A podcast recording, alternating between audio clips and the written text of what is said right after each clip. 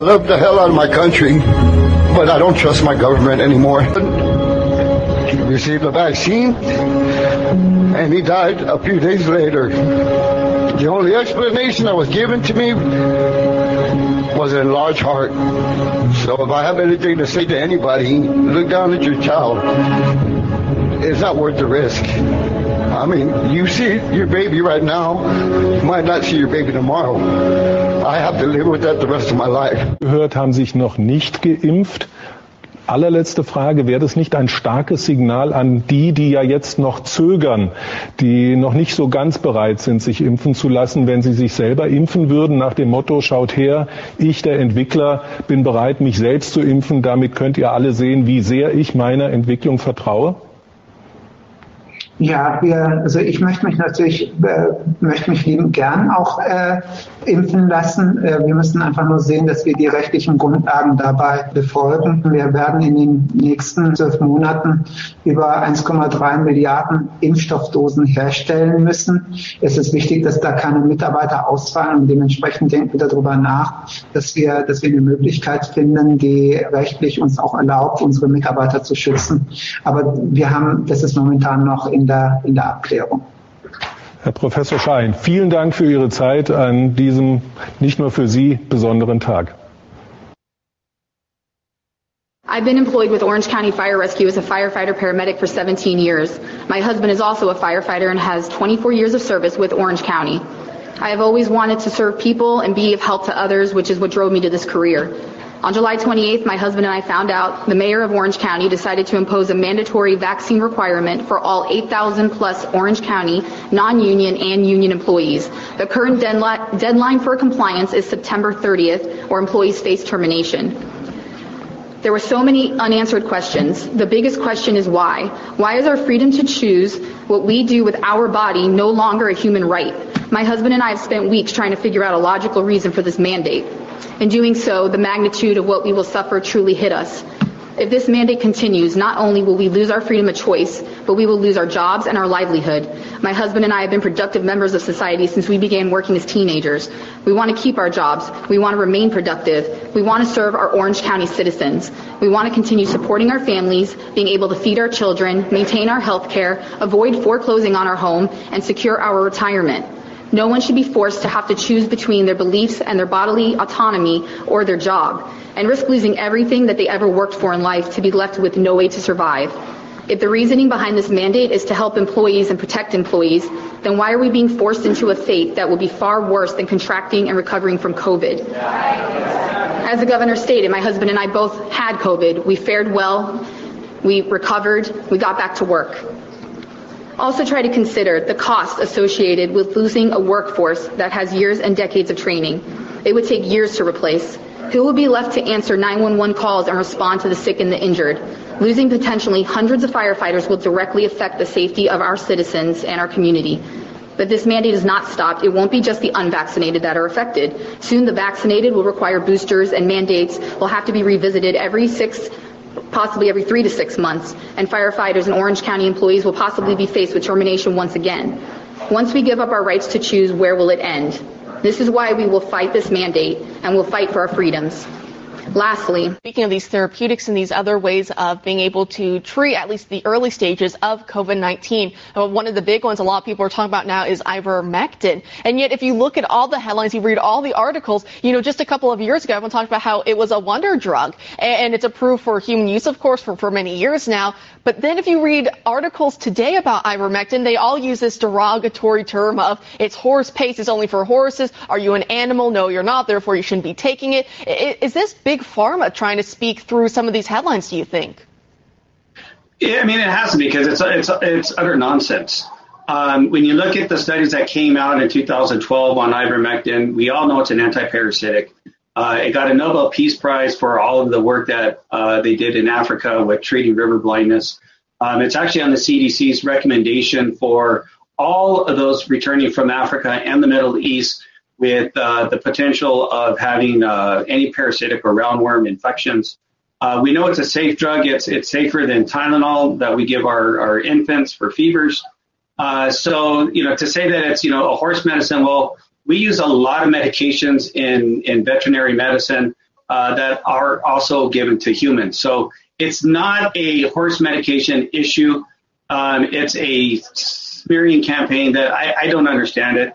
Um, you know, it's a completely safe medication Uh, and we should be allowed to use it if, if it works. The kind of weirdness that we're seeing here, but like you're saying, and like many people are wondering, it seems like Big Pharma is trying to speak through because, of course, they want the vaccines, they want everything else that comes with COVID. It's their cash cow, and they're not going to let that go anytime soon. Now, I, I want to ask you about your, your, your experience with treating COVID positive patients, and if you've cha- seen any change in the number of people you're seeing, it may be the quality of the type of infections that you're seeing right now coming in through your door. Because when I look at the the headlines, I'm seeing hospitals are being overrun in certain parts, that it's all the unvaccinated. We're in an up- epidemic now of unvaccinated people hogging up resources when it comes to hospitals and other uh, medical clinics. What are you seeing on the ground where you work?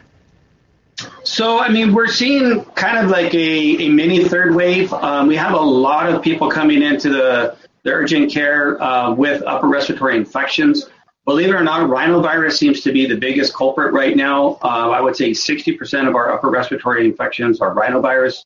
Uh, we have about 20% uh, RSV, uh, especially in the kids, and then we're seeing about 20% of uh, COVID. Um, the interesting part is about 40 to 50% of our COVID patients now have had the vaccine, uh, both doses or at least one dose. Um, and so we are seeing breakthrough infections. The severity of illness, however, does not appear to be like it was in December and January. Uh, so we can, you know, uh, thank God for that. Um, so it, it is it is kind of coming back a little bit, but more uh, on the less severity side. Um, it's it's clearly not a illness of the unvaccinated. If you look at the CDC, just changed their guidelines to what unvaccinated versus vaccinated is. Uh, if you had the vaccine within two weeks, they're not counting those as vaccinated cases. Um, and unfortunately, we are seeing those uh, cases who had the vaccine, uh, both of them, uh, positive. I will say again, both uh, patient populations tend to respond to early treatment, and we really, really need to focus on treating sick people, uh, regardless of their vaccination status. My name is Julie Panesi, and this message is about mandatory vaccinations. I am a professor of ethics at Huron College at the University of Western Ontario. It's one of the largest universities in Canada. Today I'm going to teach you a short lesson on the universally accepted ethics of coercing people into medical procedures. I'll be the example. My employer has just mandated that I must get a vaccine for COVID 19. If I want to keep working at my job as a professor, I have to take this vaccine. Here's my conundrum. My school employs me to be an authority on the subject of ethics. I hold a PhD in ethics and ancient philosophy. And I'm here to tell you it's ethically wrong to coerce someone to take a vaccine. If it happens to you, you don't have to do it. If you don't want a COVID vaccine, don't take one.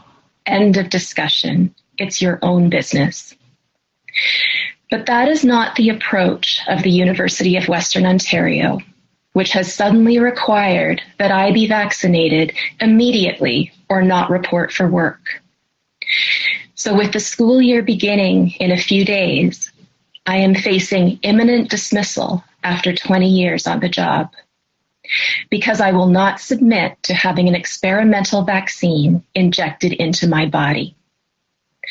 I've had plenty of vaccines in my life, but I've never been forced to take one. It's always been my choice.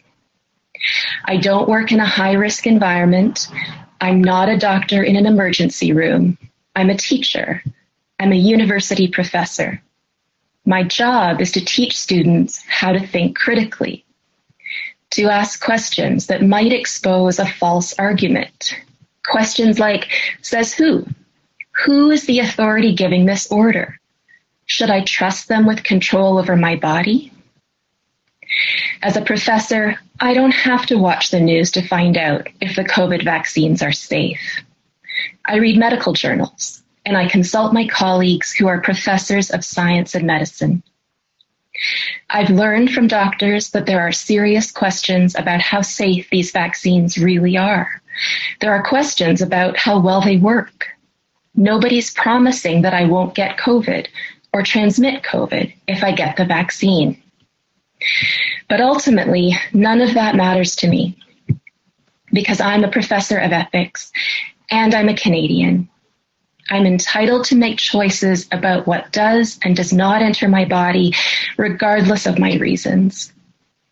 If I'm allowed back into my university, it's my job to teach my students that this is wrong.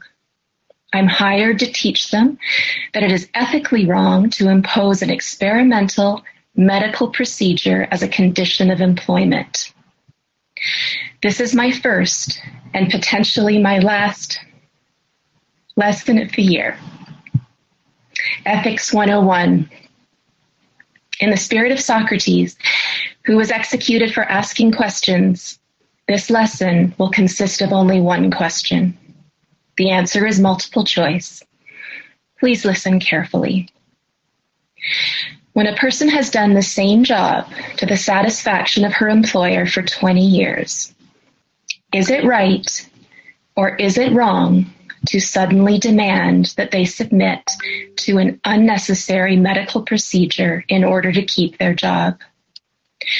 In this case, the procedure is an injection of a substance that has not been fully tested for safety. It has not yet been shown to be effective. It is designed to prevent an illness that poses little threat to the employee. The employee is not allowed to ask questions. She may only submit to the procedure or be fired. To my first year students, is this right or is this wrong? I already know the answer.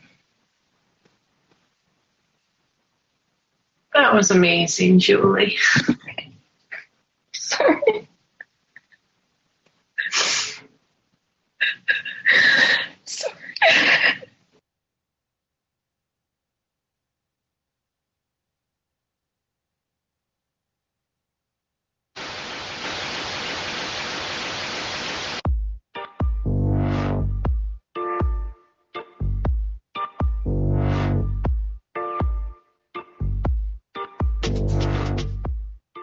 We're the fastest social media platform to ever reach a million users. We did that in about three days. We got to a million and a half users in about 10 days, and we're now over 2 million users. Here's one of the key differentials, Maria. 1 million of our users are here in the U.S., another million are overseas, including in Brazil, uh, where I recently spent some time, which is about 15% of our user base. I'll be in France and the UK later this week promoting the platform. And the fact that we're already this global company shows there's a desire for free speech, a desire to push back on big tech. And the one other differential, Maria, you will never end up in political jail with us. Of course, we have a strong and robust moderation policy, but we'll never discriminate or censor based on political beliefs or leaning. And we will never sell your data. Big difference between us and Facebook and Twitter. Yesterday, the vice president, Vice President Harris, let me just find it.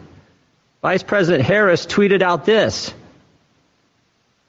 Vice President Harris said, by vaccinating, increasing our testing and masking, and protecting the vaccinated, we can end this pandemic.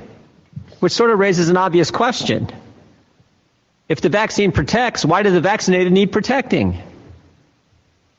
I think it's pretty pretty basic question. So they've been all over the place on mixed messages.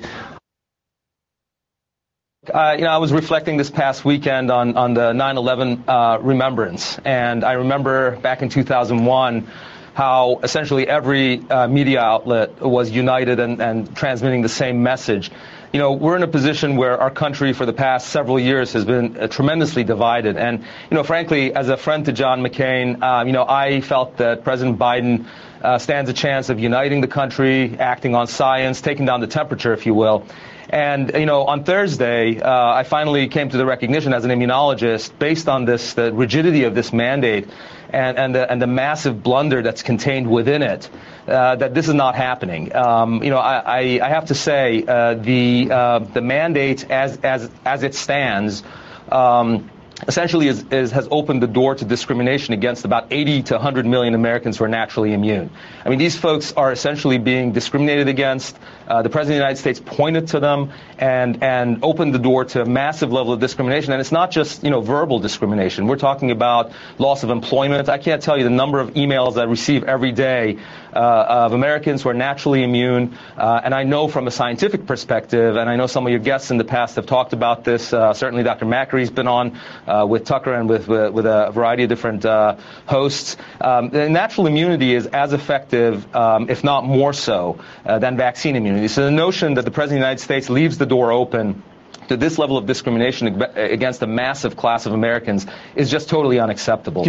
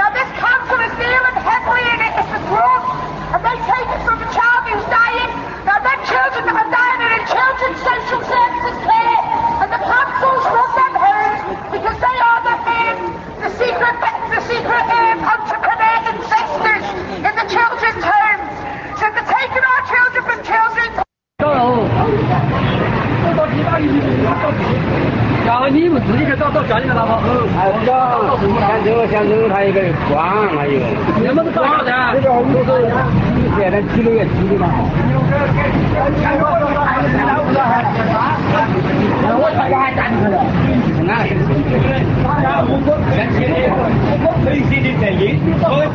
But what we're seeing in the laboratory after people get these shots, we're seeing a very concerning locked in low profile of these important killer T cells that you want in your body. It's almost a, re- a reverse HIV. In HIV, you lose your helper T cells, your CD4 cells. In this virus post vaccine, what we're seeing is a drop in your killer T cells, your CD8 cells. And what do CD8 cells do? They keep all other viruses in check. What am I seeing in the laboratory? I'm seeing an uptick of herpes family viruses. I'm seeing um, herpes. I'm seeing shingles. I'm seeing mono. I'm seeing a huge uptick in human papillomavirus uh, in the cervical biopsies and the cervical pap smears in women. In addition to that, there's a, a little infectious you know, bump that kids get called molluscum contagiosum. What do you need to keep that in check? You need CD8 uh, killer T cells. I am seeing a 20 times increase in individuals over the age of 50 of this little bump and rash. Um, you know, that's innocuous, but it, what it tells me is the immune status of these individuals who have gotten the shot. We're literally weakening the immune system of these individuals. Now, most concerning of all is there's a pattern of these types of immune cells in the body that keep cancer in check. Well, since January 1, in the laboratory, I've seen a 20 times increase of endometrial cancers over what I see on an annual basis. A 20 times increase. I'm not exaggerating at all. Because I, I, look at my numbers year over year. I'm like, gosh, I've never seen this many uh, endometrial cancers before. I'm seeing invasive melanomas in younger patients. Normally, we catch those early and they're thin melanomas. I'm seeing thick melanomas skyrocketing in the last month or two um, I'm already seeing the early signals. And we are modifying the immune system to a weakened state. Great study out of Germany that looked at these profiles on young individuals after the Pfizer, showing this locked in, and we don't know how long. Maybe the immune system, you know, is going to regenerate and those ratios will go back up. But who's studying it? And where are the long term trials? Two months, four months? How long is this profile locked in? We don't know. Good evening. Here we are in El Salvador, and I found this amazing package which I want to talk to you about. Estamos aquí en El Salvador y encontramos un paquete que es increíble. This package is given to every patient that has COVID, the families of patients that have COVID, and in areas where there's a high prevalence of COVID. This is given by the government of El Salvador free of charge. Este paquete se le da a todos los pacientes que han tenido COVID, pacientes re- relacionados con amistades y que han estado cerca del COVID en lugares donde el COVID ha sido muy alto, gratis, completamente gratis. So let's look and see what's in this amazing package. Imagínense lo que está aquí. Acetaminofina 500 miligramos, Okay, this is acetaminophen, 500 milligrams for pain, vitamina C 500 miligramos, vitamin C, 500 milligrams, vitamina D3 2000 unidades, vitamin D3, 2,000 uh, units, zinc 50 miligramos, zinc, 50 milligrams, aspirina 100 miligramos, aspirin, um, 100 milligrams for uh, clots, y lo más increíble e importante para combatir el COVID, and the, and the item that's most important for fighting COVID, ivermectin.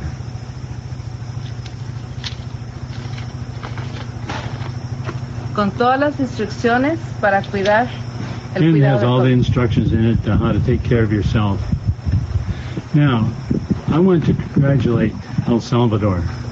Felicidades al gobierno del Salvador por cuidar a sus pacientes. Salvador is far more intelligent than the government of the United States, Este gobierno es mucho más inteligente que Estados Unidos. Or less political, y menos político, because they are offering treatment to patients that they are using in many countries ar- around the world, such as Japan, is antibody dependent enhancement? So it's one of a spectrum of, it's the easiest one to explain, of a spectrum of uh, effects that can occur with vaccines in which the vaccination actually makes the disease worse. The most notable example is what happened in the 60s with respiratory syncytial virus, a uh, vaccine, a virus which kills young uh, infants um, with uh, fairly high frequency. And it was slated as being the next pediatric vaccine to be developed after the classical MMR series. And uh, it was found that as they deployed this in the initial clinical trials, that the children, infants that received the vaccine actually died at a much higher frequency than their negative controls that had not received the vaccine. So antibody dependent enhancement is the vaccinologist's worst nightmare. That the product that you work so hard to create actually causes worse disease. We found out that the Pfizer vaccine isn't very durable. It doesn't protect for more than about six or seven months. And How do we know that it provided any protection at all to begin to begin with? Um, we have the flawed clinical studies. I acknowledge that they're far from perfect, and some might say designed to not be able to detect certain types of adverse events. Specifically, one thing they were not designed to detect is antibody dependent enhancement. And that's recognized by the FDA because in the FDA authorization letter, uh, for emergency use authorization, they specifically say that the data are not sufficient to rule out antibody dependent enhancement. It remains a significant risk and suggested to the vaccine companies that they should do follow on clinical studies to detect the presence or absence of antibody dependent enhancement. But they didn't insist that the vaccine companies do that. The vaccine companies, as near as I can tell from looking at clinicaltrials.gov and the literature, the vaccine companies decided to take a pass and not investigate whether or not ADE would occur. Um, what we do know is the distribution of virus levels, load, whether it's measured by PCR cycles or, or some measure that correlates more directly to titer, in the vaccinated is at least as high, those vaccinated that have breakthrough infections um, that become infected, is at least as high as in the unvaccinated. And to my eye, it looks like there's suggestions that there may be a subset of patients that have been vaccinated and infected that have even higher levels of viral replication than are present in the unvaccinated population. That, if that was told true, that would be the smoking gun demonstrating antibody dependent enhancement. You've heard about, for instance, the, the women who are having excessive Yes. periods. What do, what do you think about that? I think that it can be explained by the effects of spike Spike creates blood clotting, coagulation. and microcoagulation and contraction of microvasculature. And it damages vascular endothelium, which is going to compromise oxygenation and blood flow in placental tissues. Great. So is that going to be good for pregnancy? No, it's not going to be good for pregnancy, and it could explain the dysmenorrhea in part. Some of the heavy flow dysmenorrhea could be um, that's often a sign of premature abortion.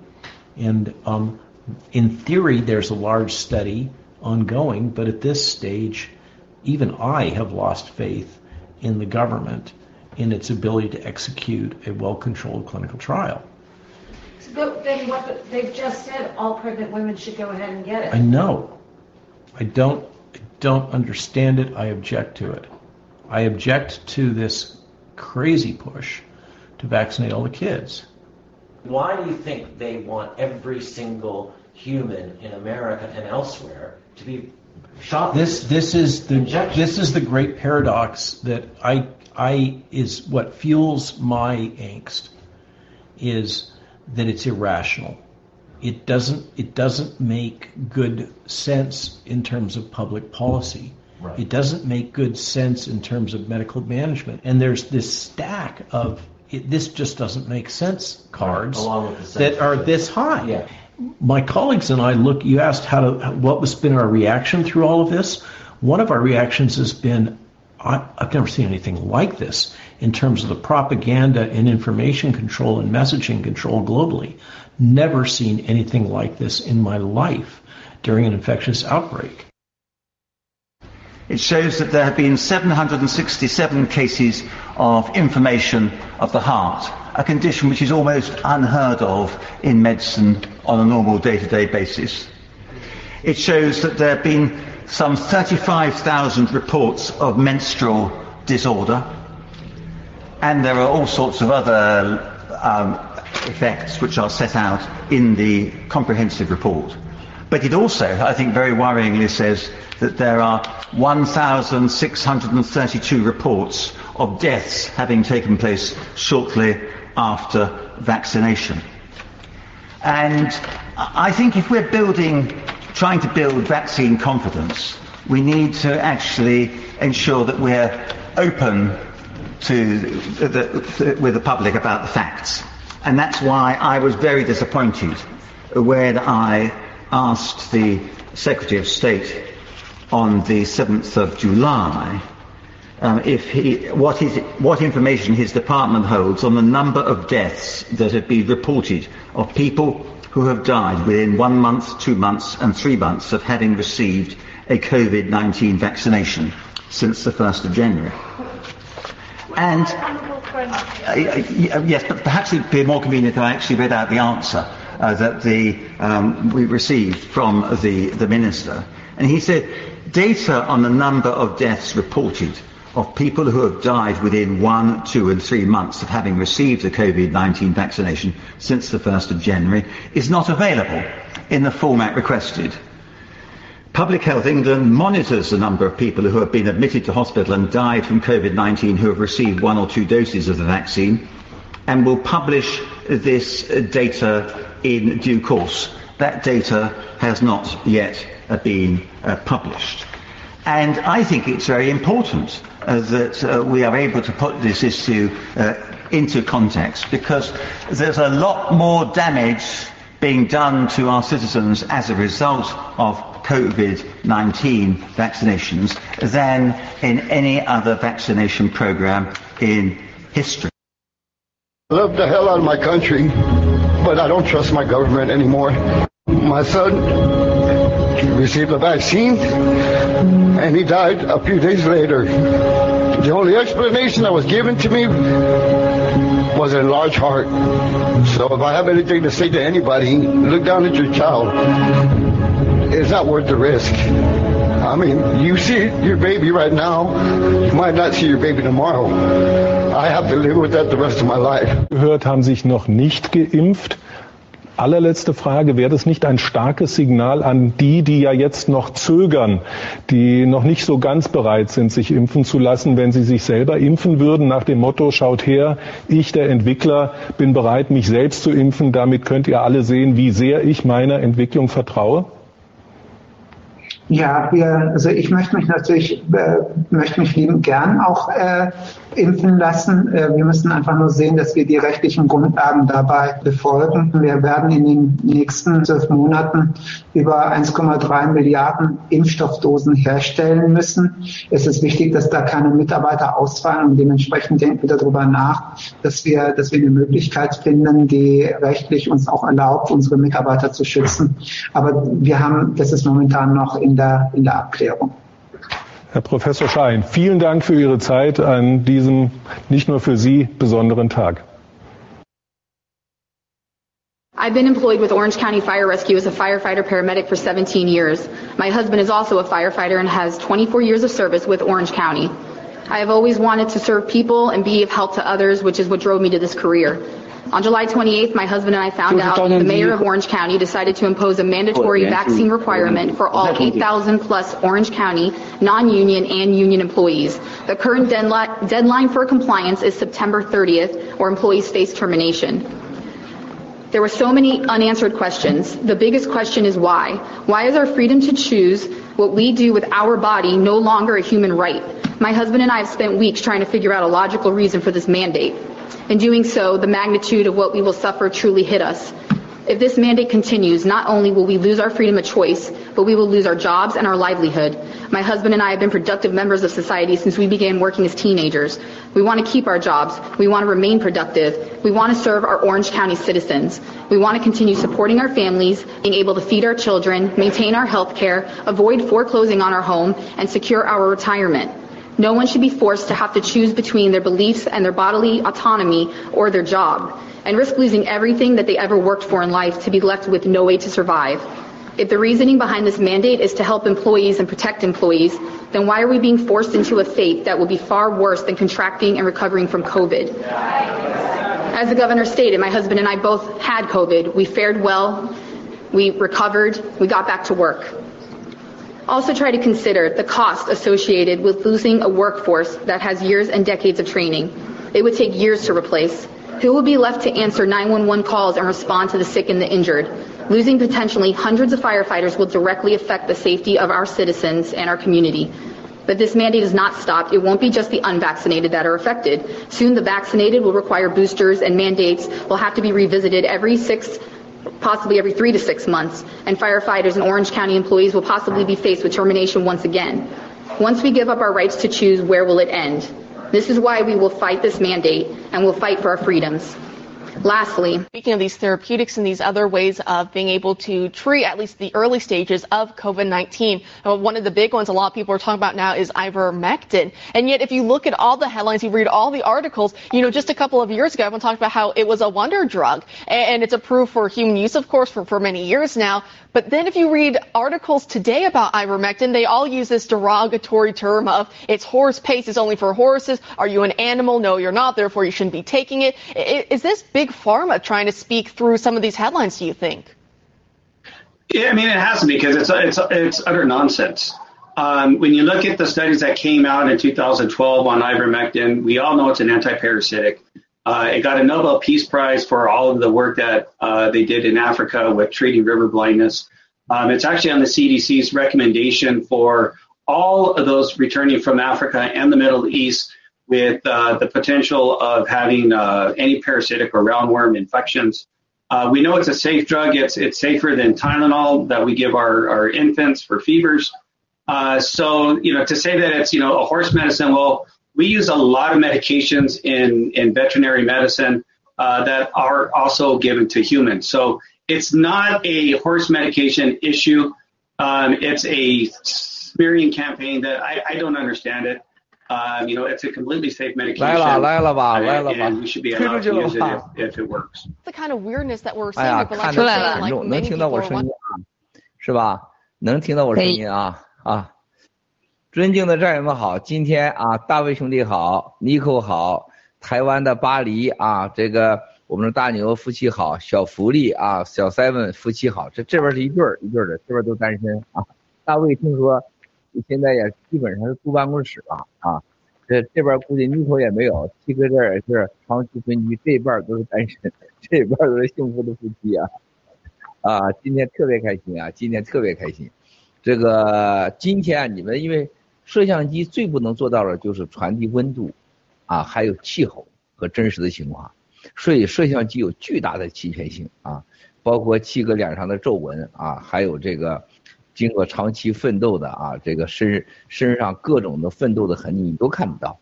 今天的纽约呢，在多日的啊大晴天之后呢，外面呢非常哎，有点那种刚刚下过小雨，还有一点小雨的感觉，特别浪漫。深绿色的草坪，外面因为是秋天了啊，很凉爽的空气。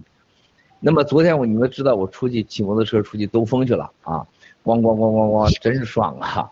这大摩托车一搂这直接就是上去了，哇塞，特别特别爽。你说我是骑个摩托车啊，后边是。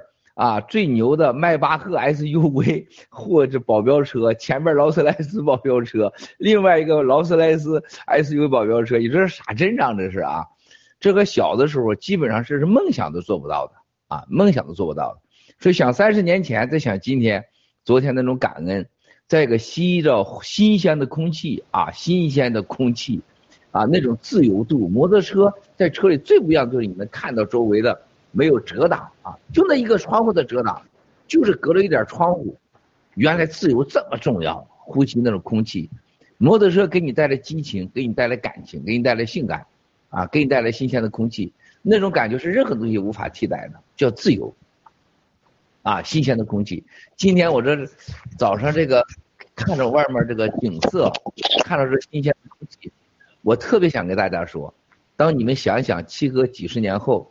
在美国啊，骑着这种摩托车在这逛的时候啊，吸着新鲜的空气，想想我儿时的奋斗，想想在清风看守所那种感动、感恩和珍惜生命和自由和健康的那种感觉，然后再想想这个今天的中国大陆是什么情况啊？你们很难感受。我现在就坐在这里边，看着外面这个深绿色的草坪、深绿色的树。啊，还有还在开着鲜艳的花的这种愉悦的心情啊，然后刚才看着你们制造的啊，你们制造的啊，都是英奇，我看的这些视频啊，每帧都看着揪心，每句话都揪心啊。然后在这之前，我们有两三分钟，咱们刚才对话，我跟你，我刚才给小福利说，我这昨天和前天，我们瑞士的这个精子啊，精子储存医院叫保健中心，世界最好的啊。每年营业额打胸腺肽都上亿欧，打胸腺肽啊，一半都来自中共国。然后现在说这最近的精子啊、卵子是火大了啊，而且是西方国家很多人愿意做这个，就是试管婴儿愿意做混血，选亚洲。但是我第一次听到了精子歧视、卵子歧视，那就是不用大陆的。台湾的像巴黎的大了，像像大牛的很火。啊，像小福利、小三们，你俩的就扔一边儿，没人要。像大卫和我这，基本就属于垃圾了，甭想卖钱了。啊，送钱人家都不要。啊，妮蔻这也是了。你真没想到，就短短几天，突然发现了个新世界。啊，精子卵子歧视。啊，大陆人的精子卵子就不行吗？哎，就不行。啊，我说到这的时候，兄弟姐妹们，今天我们正式的开始，今天九月十七号的直播。啊，我再次感谢今天所有人的参与。我开始要告诉你们，珍惜你现在所拥有的，再追求你明天想要的。七哥的感受，你们真的是希望你们能明白。就像大卫他活过来以后，和活过来之前完全不是一回事儿。你们不知道这个人类和这个世界发生什么，你们真的不懂得即将会发生什么。没有任何人你们能明白，包括你们现在你们坐几个，好像你们坐在镜头前很聪明似的，绝不是你今天坐在镜头前，绝不是你今天你长得好看，你穿了什么衣服，你就拥有什么，你什么都不拥有。我会告诉你们，没有任何人懂得人类即将面临着什么样的大的形势。当我今天在坐在这儿跟你们谈疫苗、谈病毒的时候，我心里边是真的是太有感触了。每时每分每时刻，我这里是个情报的聚集中心。就这个疫苗将带来的人类的大灾难、医疗灾难、政治灾难，人甚至是人种种族灾难，啊，绝对是超出我们想象的。我看中国历史上，我觉得其中几段历史是让我永远忘不了的。就我一再说五胡乱华，啊，三百年到四百年的对汉人的大屠杀，啊，把人汉族人吃掉了百分之七十，吃掉了百分之七十。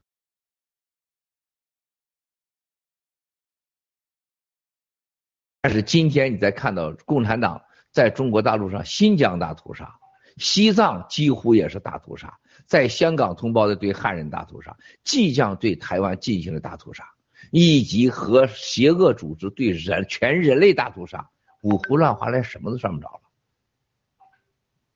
不但如此，兄弟姐妹们，就我们此时此刻就面临着人类上你无法解释的。医医生护士是救人的，是救命的，结果现在成了，要么你成为杀人的刽子手，要么你就被人给灭掉。你们想过这一刻吗？你们想过这词儿吗？消防员是救火的，警察是治安的，现在警察不治不被不治安了，啊，完全不安全了。消防员现在消救人家的火，现在自己身上成了火了。各国家的 CDC 啊，卫生组织，它是救人命的，让人长寿安全的，现在让你短寿，让你立马死，让你不安全。各国政府是维护社会稳定，听取绝大多数利益，维持公平正义，执行人民的意志的，现在与人民为敌，而且完全听极少数人的意志。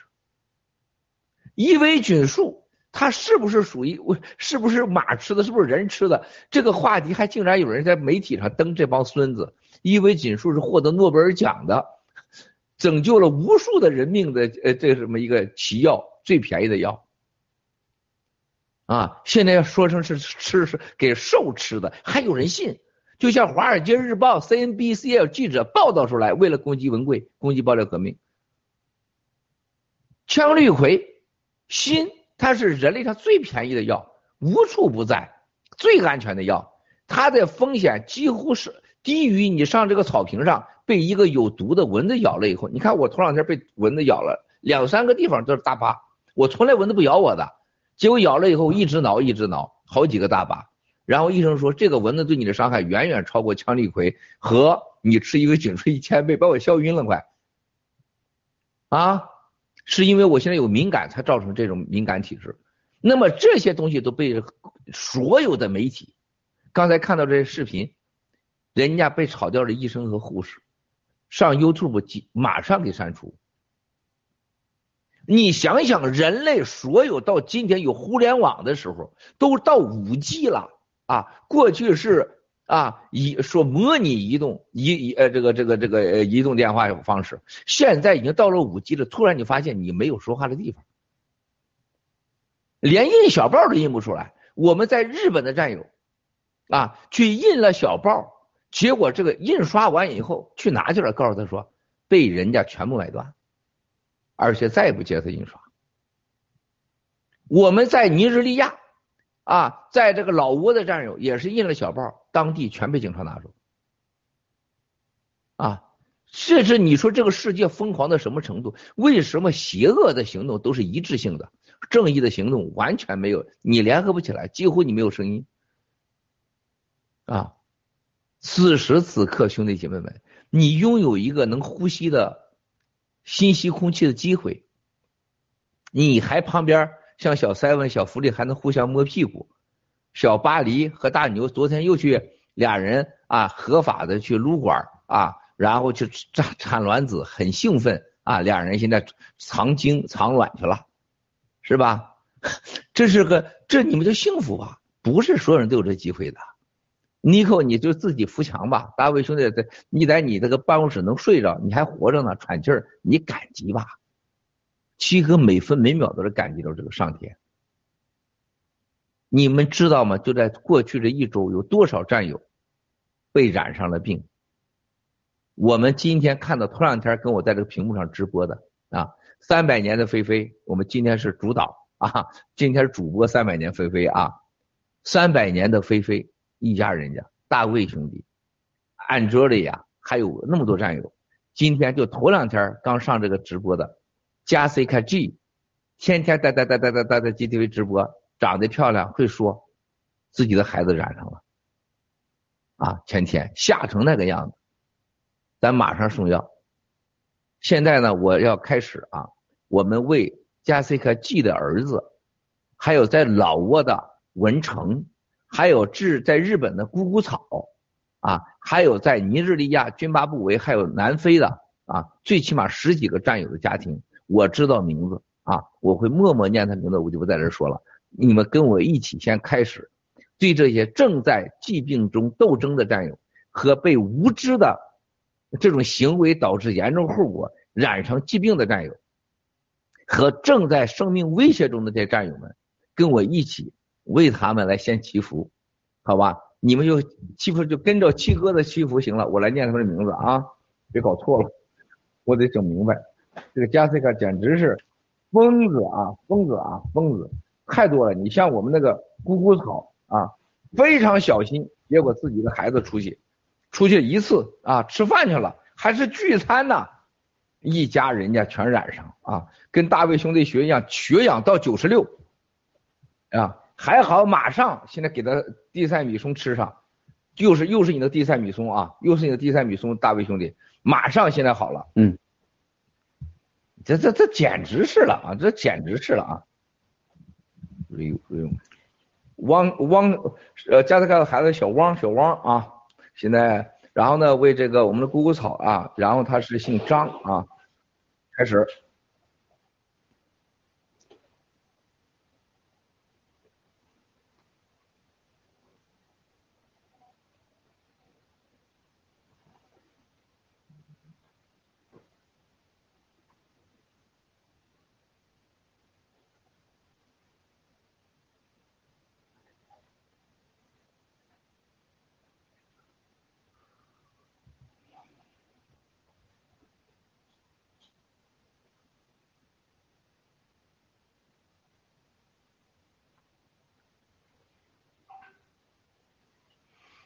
哎，好，生气呀！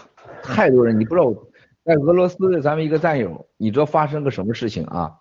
这个无知有多可怕？就像我们的大卫兄弟一样，你看他他长多帅，你看坐这儿就好像啥都懂了一样，他自己就不吃药，他结果差点命给丢了。咱俄罗斯这个战友啊，是一个我纯俄罗斯人啊，这也没有加入玛莎的农场，这是咱们的好战友，一直帮助在默默的帮助着这战友，而且是在北京和我认识的。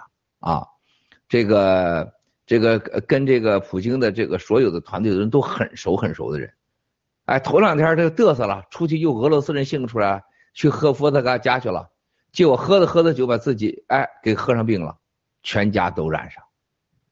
兄弟姐妹们，就在我们直播的时候，你去想想啊，多少人在生命在斗争中。所以说，兄弟姐妹们，我再次今天一开始告诉大家，能活着。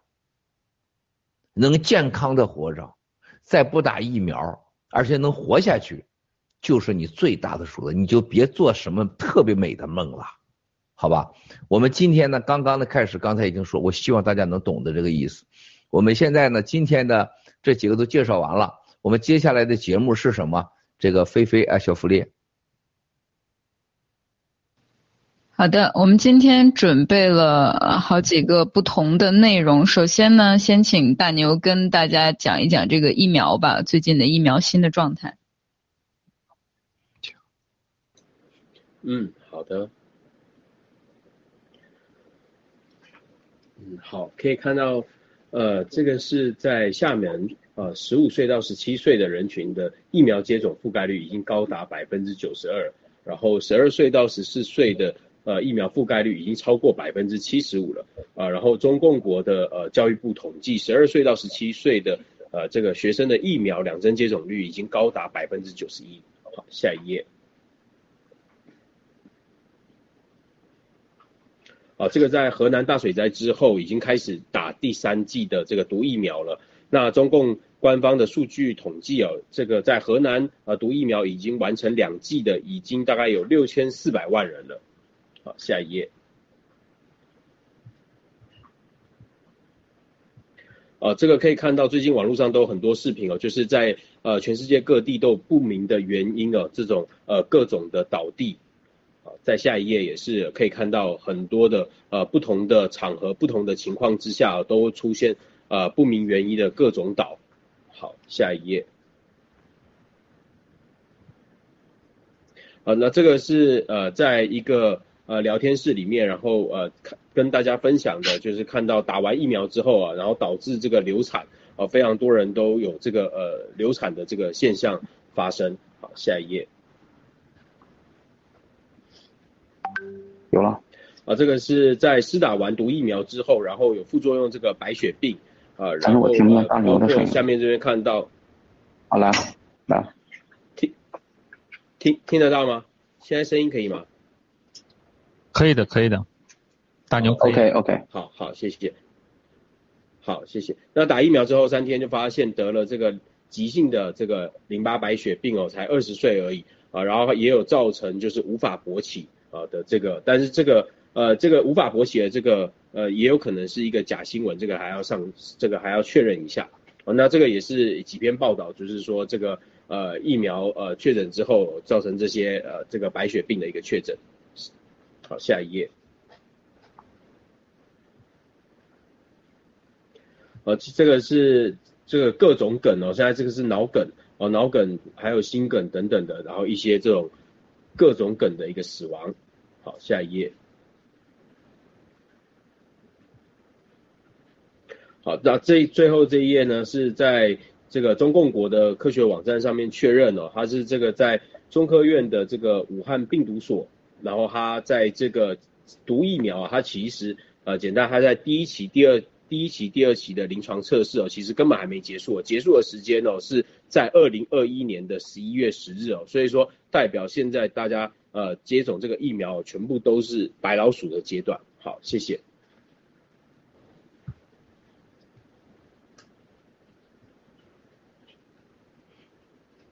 好，我们接着给大家介绍一下国际上目前的疫苗这个死亡后的后遗症。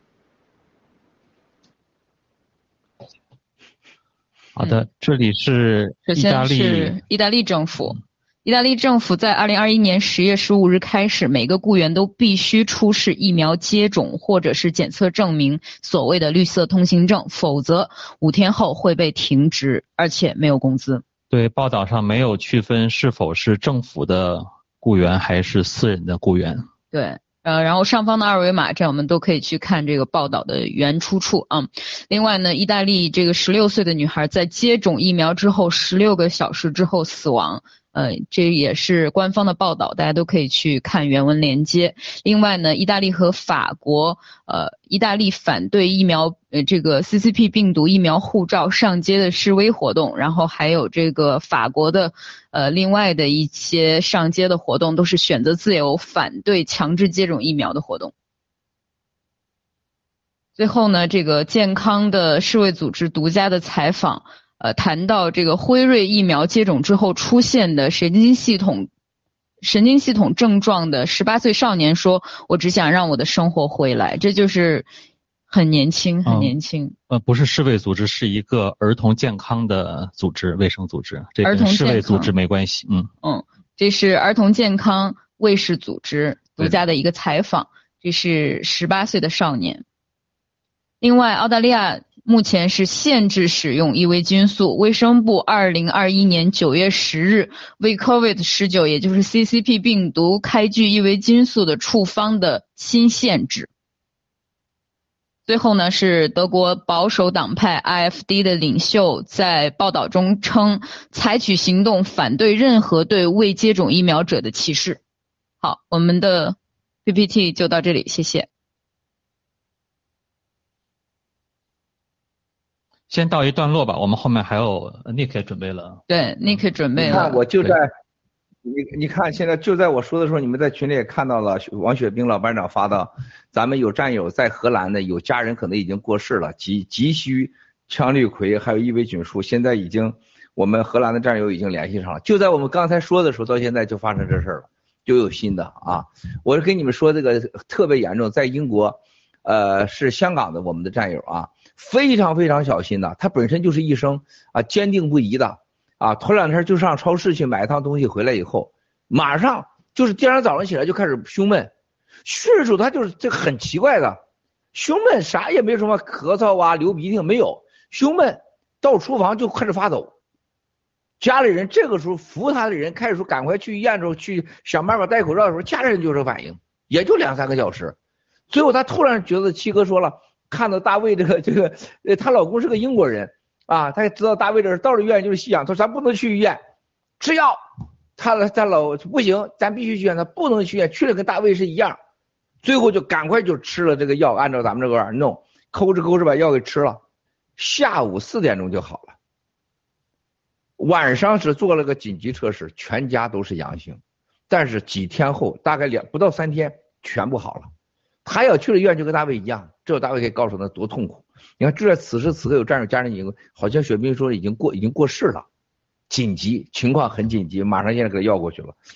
兄弟姐妹们啊，你们想想啊，你们竟然有人，你看那个加塞克 G，竟然天天上直播，他把他孩子给弄到学校去啊！我我都啥也不说了，任何人我真的不说。你看我，像那天跟皮特纳瓦罗先生和半东先生见面，都是摘口罩。啊，我给他们说，他们很小心，吓得半死。他们，哎，我说咱们得摘口罩，我说不摘口罩咋吃饭呢？得摘口罩，但是真的吓得个半死啊！啊，我说我不害怕，但是我不希望你们两个老同志因为这个有问题。你们知道冒多大险呐？你们看到这个这个这是那么简单吗？兄弟，哎，现在 PPT 做完了吗？现在请大卫兄，咱大家一人来上一分钟。看完这个疫苗以后，你们有什么感受？什么感受？弄得我现在享受自由的同时，又感觉这个世界好可怕呀！现在今天你看看，巴黎穿这个叫大陆的叫什么叫春姑打扮？春姑打扮，在我们山东老家就是扎着两个小羊辫儿，穿的泡泡衫儿，然后呢，大牛穿的这地主的孩子才穿的马甲。啊，是不是啊？这都是过去地主的孩子，还有地主的孩子欺负我们老百姓的闺女的，完全写照，知道了吗？一个欺负我们村姑的写照。但是你想想，我们的生命就面临了这么大的威胁。今天妮蔻人家八点钟、七点钟就坐在这儿了，妮蔻，你看这个直播多认真。今天但愿你坐四个小时能坐的不腰疼啊！我发现妮蔻腰不太好，上次说直播坐的时间腰疼，七个月每天都坐十二到十四个小时，腰都不疼。你这腰也太差了呀！啊，估计你这个腰有问题啊！吃点羊腰子啊，吃点撸点羊串去啊！大卫兄弟，从你这开始好不好？兄弟，就大卫，你们几个随便说啊，哥哥说吧。好吧，好嘞，七哥。好的，七哥啊，谢谢战友们。呃，刚才啊，大家也看了这个 PPT 啊，尤其是关于这个病毒疫苗，有，然后我们刚才给这个杰西卡 G 还有几位战友，呃，这个杰西卡 G 的孩子还有几位战友在做这个祈祷和祝福的时候啊，呃，祈福的时候，我们就在刚刚大家也看到了老班长传来的这个最新消息。说句心里话，就就在我出院的，呃，第四天，呃，是我们英喜也有一位战友，就所以说大家一定要知道，就是七哥告诉我们。身边每天每时每刻都在发生的事情，这是真的，就是在你的身边，就在你的那个可能不经意的一刻，就有战友的生命，甚至我们的家人，甚至我们身边的这个呃西方的朋友就在发生。所以这个事情太重要了，我们要一定一定要听文贵先生最近直播里提到的药物的使用，还有呢遵医嘱，遵你个人的这个身体状况的条件。但是这几种药你一定要搞清楚，大家切记切记。所以呢，我们看到上面的视频呢，就是我们首先为这些战友们，呃，祈福的时候，一定要第一时间把真相、疫苗真相、病毒真相、解药真相，及时的向这个身边的，呃，身边的这个家人朋友们去传播。再没有比此时此刻传播爆料革命最让人别人理解、最容易产生共鸣、最容易让西方这个世界认清我们新中国联邦和爆料革命，来 take down CDP，这是最好的一个传播时机。大家一定要认识到这个这个关键点。我就先回应一下。谢谢七哥，谢谢战友们。谢谢大卫哥，Nick。哎，好的，谢谢。那个，我首先想到的是我们墙内的同胞，呃，因为我们在海外，我们没有墙，我们可以，呃，作为爆料革命这个特殊的群体，我们有最快的，最精确的能得知这样的信息，因为我们有一群战友在收集这样的信息，告诉所有人。呃，现在这个疫苗是什么样的一个真实情况？有多少人因为疫苗失去性命？有多少人因为疫苗变成了瘫痪？等等等等，得了心心包炎、心肌炎等等等等。我们应该是最快的能得知这样的一呃这些信息的一个群体了。从群体角度来讲，但是我说实话，我觉得我们海外的，尤其是战友们，如果还就是在这样的情况下还不够小心的话，我觉得是首先真的是有点不应该，这是第一点。第二点就是说，呃，墙内的同胞其实。呃，是很很难接触到这样的信息的，呃，你要知道，就是墙内有很多的朋友们，就是在呃，就是我们的同胞们打了疫苗之后，他们得了病，他们得了白血病，他们的父母死了，然后他们就是便血等等等等这些症状，他们发在微博上去求助，很可能没过多久时间就被删除了。那文蔚先生一直讲说一灯能除千年暗，我觉得我们在我们的朋友圈里面，我们就是那盏灯。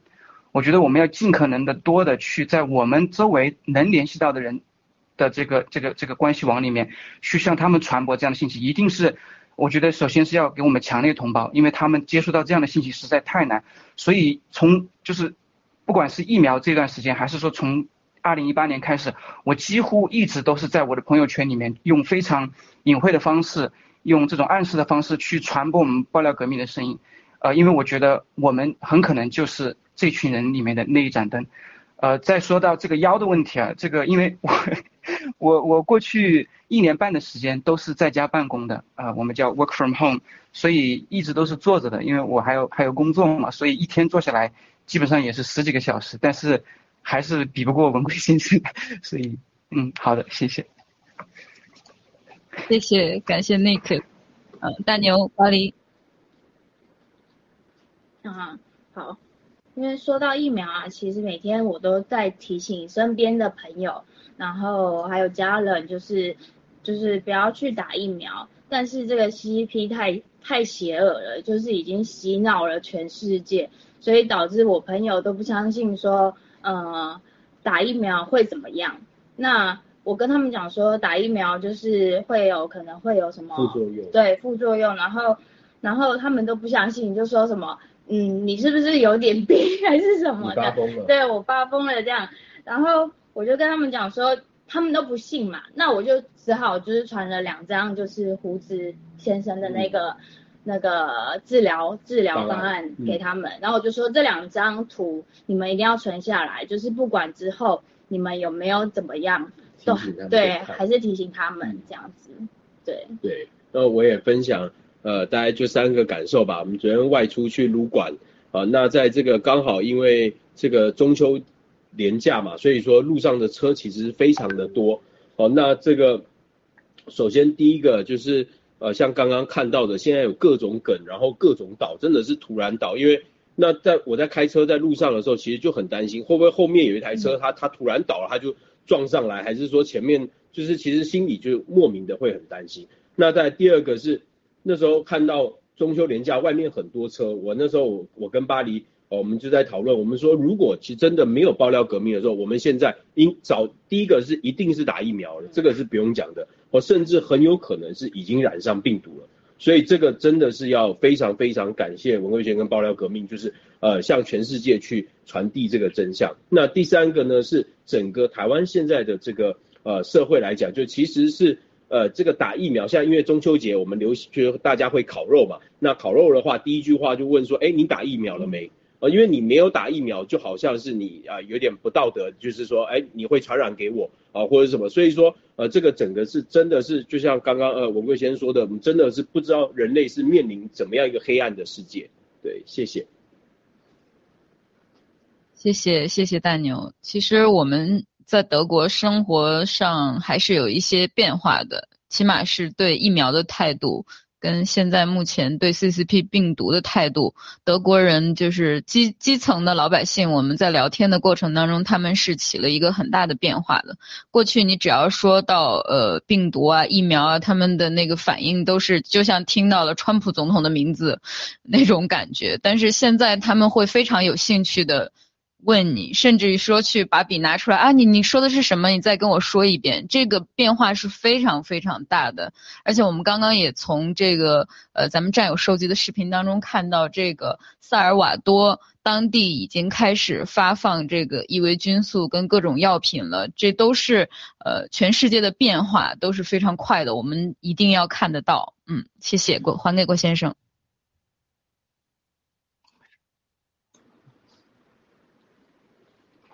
嗯，哎，我现在声音没没有声音。七哥看一下麦我把声音关了，我怕。对吧？我把声音刚才刚，你干嘛剥夺人家小 seven 的说话权利啊？你小 seven 说不说？小 seven，领导代言了就可以了。其实刚才我也想到的是同一个问题啊，因为刚才小福利说的是我们昨天接触到的，我们嗯亲身体验、亲身接触的事情，就是我们在。嗯，我们的税务师那里办完事情之后，我们跟他们讲了一下，他们非常非常的有兴趣，而且其中的一位听我说话的一位的女士的，呃，姨或者家人就已经在床在病病床上，只能有就是有呼吸机，呼吸机。我跟他说呼吸机应该没什么用，你赶紧用伊维菌素吧。其实我也跟他提到了大卫了，我说我们有一位朋友在英国，就是我们没办法，只能是嗯自己给他伊维菌素，他就。他就很快就好了，否则的话他也只有吸氧啊。还有就是有一些人可能不是特别接受的话，那我那我们就跟他们讲说，请你记住我，你有万一你有朋友，我也不说你，你有朋友呃染病了之后，请你联系我，我告诉你。然后他们就会说，德国人就会说，是的，呃，之前我你跟我说，嗯，吃羟氯喹啊，加锌啊，我她跟她的老公商量了很长时间，还是觉得疫苗的副作用比较小。我说。但是呢，我说你还是记住我跟你说的。他说是的，如果话我什么都吃，我不就不考虑副作用了。那我就只能说，那你到时候你记住我吧。啊，就目前现在就是这么个情况。就是但是呢，我们能感受到，像昨天就是有人在很有兴饶有兴趣的听我在说话。然后呢，我也跟他强调说，我说的只是告诉你们有这么回事儿，请你们看大胡子医生的网页。我说他是医生。我说的都是只是一个建议，让他们都记下来，非常清楚。我也跟他们说，你们不要再去用谷歌，很多东西在谷歌是查不到。你们用其他的，比如像那个 DuckDuckGo 那个浏览器，他们也有人说啊，我早就用了。有人说哦，我都不知道。反正是我们就是借助每个机会去传播，去救每一个人。谢谢七哥。小塞问今天福利讲的话当中，这个巴黎啊，还有这个，你看看今天大牛，包括 Nico，你们讲的话为什么能有这么跟过去不一样的？我听的是不一样的，很实用，没有装修啊，不是你自己的观点，都是事实，这就是爆料。大卫就更不一样了，大卫这个他自己没有意识到，他的每句话现在都在帮人救人，就是从大卫这个上次这个呃第一次出来医院以后参与直播以后，国内的很多战友。都是因为看到了大卫这样啊，然后把大卫的事情传播出去，救了多少人呢？啊，这真的是救了多少人？你没法呃说的。我先告诉大家，最近我跟日本的联系比较多啊，因为呢，现在日本的这政府的各界官员、各地方政府啊，都是过去跟咱们长期合作的政府。你像这个原来盘古的这个七，咱们七星酒店最贵的，全人类最贵的日本餐不在日本，在盘古啊。你上网看那个日本那个餐厅的时候，你就能意识到。那真是太夸张了，来自于日本各地的这种食材，所以我们建立良好的关系。日本人到北京要想吃，真正日本人都到盘古去吃去。所以我们的很多联系，因为什么呢？共产党最近啊，你们记得吗？二零一七年我七哥开始爆料的时候，啊，我说过日本最牛的就是安倍搞这个 C P T T P。CPTTP 是啥？跨太平洋合作伙伴协议关系，就是我签署这个零关税。这对日本对待这个农业，对待全世界来讲，真是个好事儿。各方面人类上的大流通啊，如果签了的话，我相信疫苗这个事情和灾难一定是不一样的，因为它信息共享、强制性共享也是不一样的，包括医药。但是共产党就想尽办法就给呃阻止了，而且不但阻止了搞“一带一路”，阻止日本的所谓的 CTP 的 CPTPP 跨太平洋合作关系。美国川普总统干了一个非常糟糕的事儿，上来就把他给灭了。啊，我认为是安倍上来干最棒的一件事，结果没搞成，那是对人类影响非常非常大的啊。那现在美国也想跟人家日本签，共产党来了，一带一路这些都不行了。他知道欧洲、美国接下来会对他进行大肆打压，结果现在就找日本，哎，哥们儿，我也给你签呐，这相当于陆大脑片。现在说，哎，郭先生又像原来一样，你是我亲爹，你是我亲爹的亲爹啊，就像原来一样。就是一听我说话都告我亲爹呀，亲爹呀！就我昨天去了那个房子，我看了我就想着这个王八蛋站在那儿，每次给我直播就站在外边说亲爹的那种感觉，你知道发抖啊！你们都看到过去说的坏好话是吧？就是现在突然就是你发现就陆大脑袋回来喊亲爹的时候，说要把小菜给送来，你给双休一下吧，是不是啊？是不是？这这我把他亲妈都给送来双休，就陆大脑袋就这么个德行，就共产党就这个丑脸，就这个嘴脸。他是没有任何原则的，求人家日本去，所以日本最近跟我老联系，结果日本联系啊，很多人就说郭先生，我们就因为你没打疫苗，这政府官员不打疫苗，还得悄悄的说在视频上没打疫苗，结果是不但没打疫苗，这两天发生啥事你说我觉得真的羞愧啊，就这么重的日本官员，磨磨唧唧磨磨唧唧，日本人不好意思。哎，郭先生，能不能给我弄点地塞米松还有青蒿素啊？我操！我说你在日本这么大个人物，你能不能弄？他说我我也弄不着啊。他我还怕别人给弄着了，呃，逮着我去搞这东西。他弄这个东西偷偷摸摸的，他好像是偷东西偷情一样，而且还弄不着啊。然后头两天你知道我见了很多美国这些大佬们啊，这个这个很多是你们没有看到直播的。然后完了以后，都到旁边，哎，郭先生有没有羟氯喹，还有这个伊维菌素给我点还有青蒿素，啊，你你想想，兄弟姐妹们啊，什么概念？我办公室的人全都发完了，前天晚马上打电话给咱们法治基金，赶快去给弄几盒给这边送去，是吧？太多了，我想告诉你们什么兄弟啊？青蒿素，你们不知道青蒿素有多重要。伊维菌素和地塞米松的青蒿素比什么都重要。你们没有意识到青蒿素是解药这个大事儿，一定要备青蒿素。我有些话今天技术上我不会不告诉你们，但是你们一定要听七哥的，一定背青蒿素。青蒿素是所有这药的总和，但永远记住，羟氯喹是把这个青蒿素、伊维菌素、地塞米松和锌。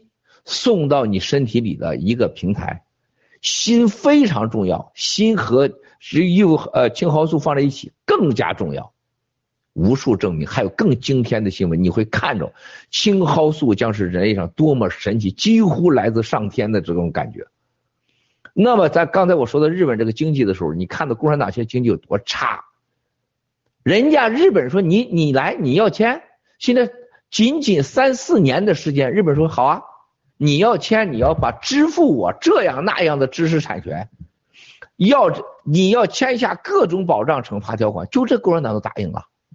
兄弟姐妹，你们想过现在共产党的经济它有多差了吗？这是个仅仅几年啊，日本跪在那儿，共产党都不答应的东西，现在他答应了。这就是头两天直播，你们知道他什么？你们看到了松松下、索尼这些侧厂、三星等。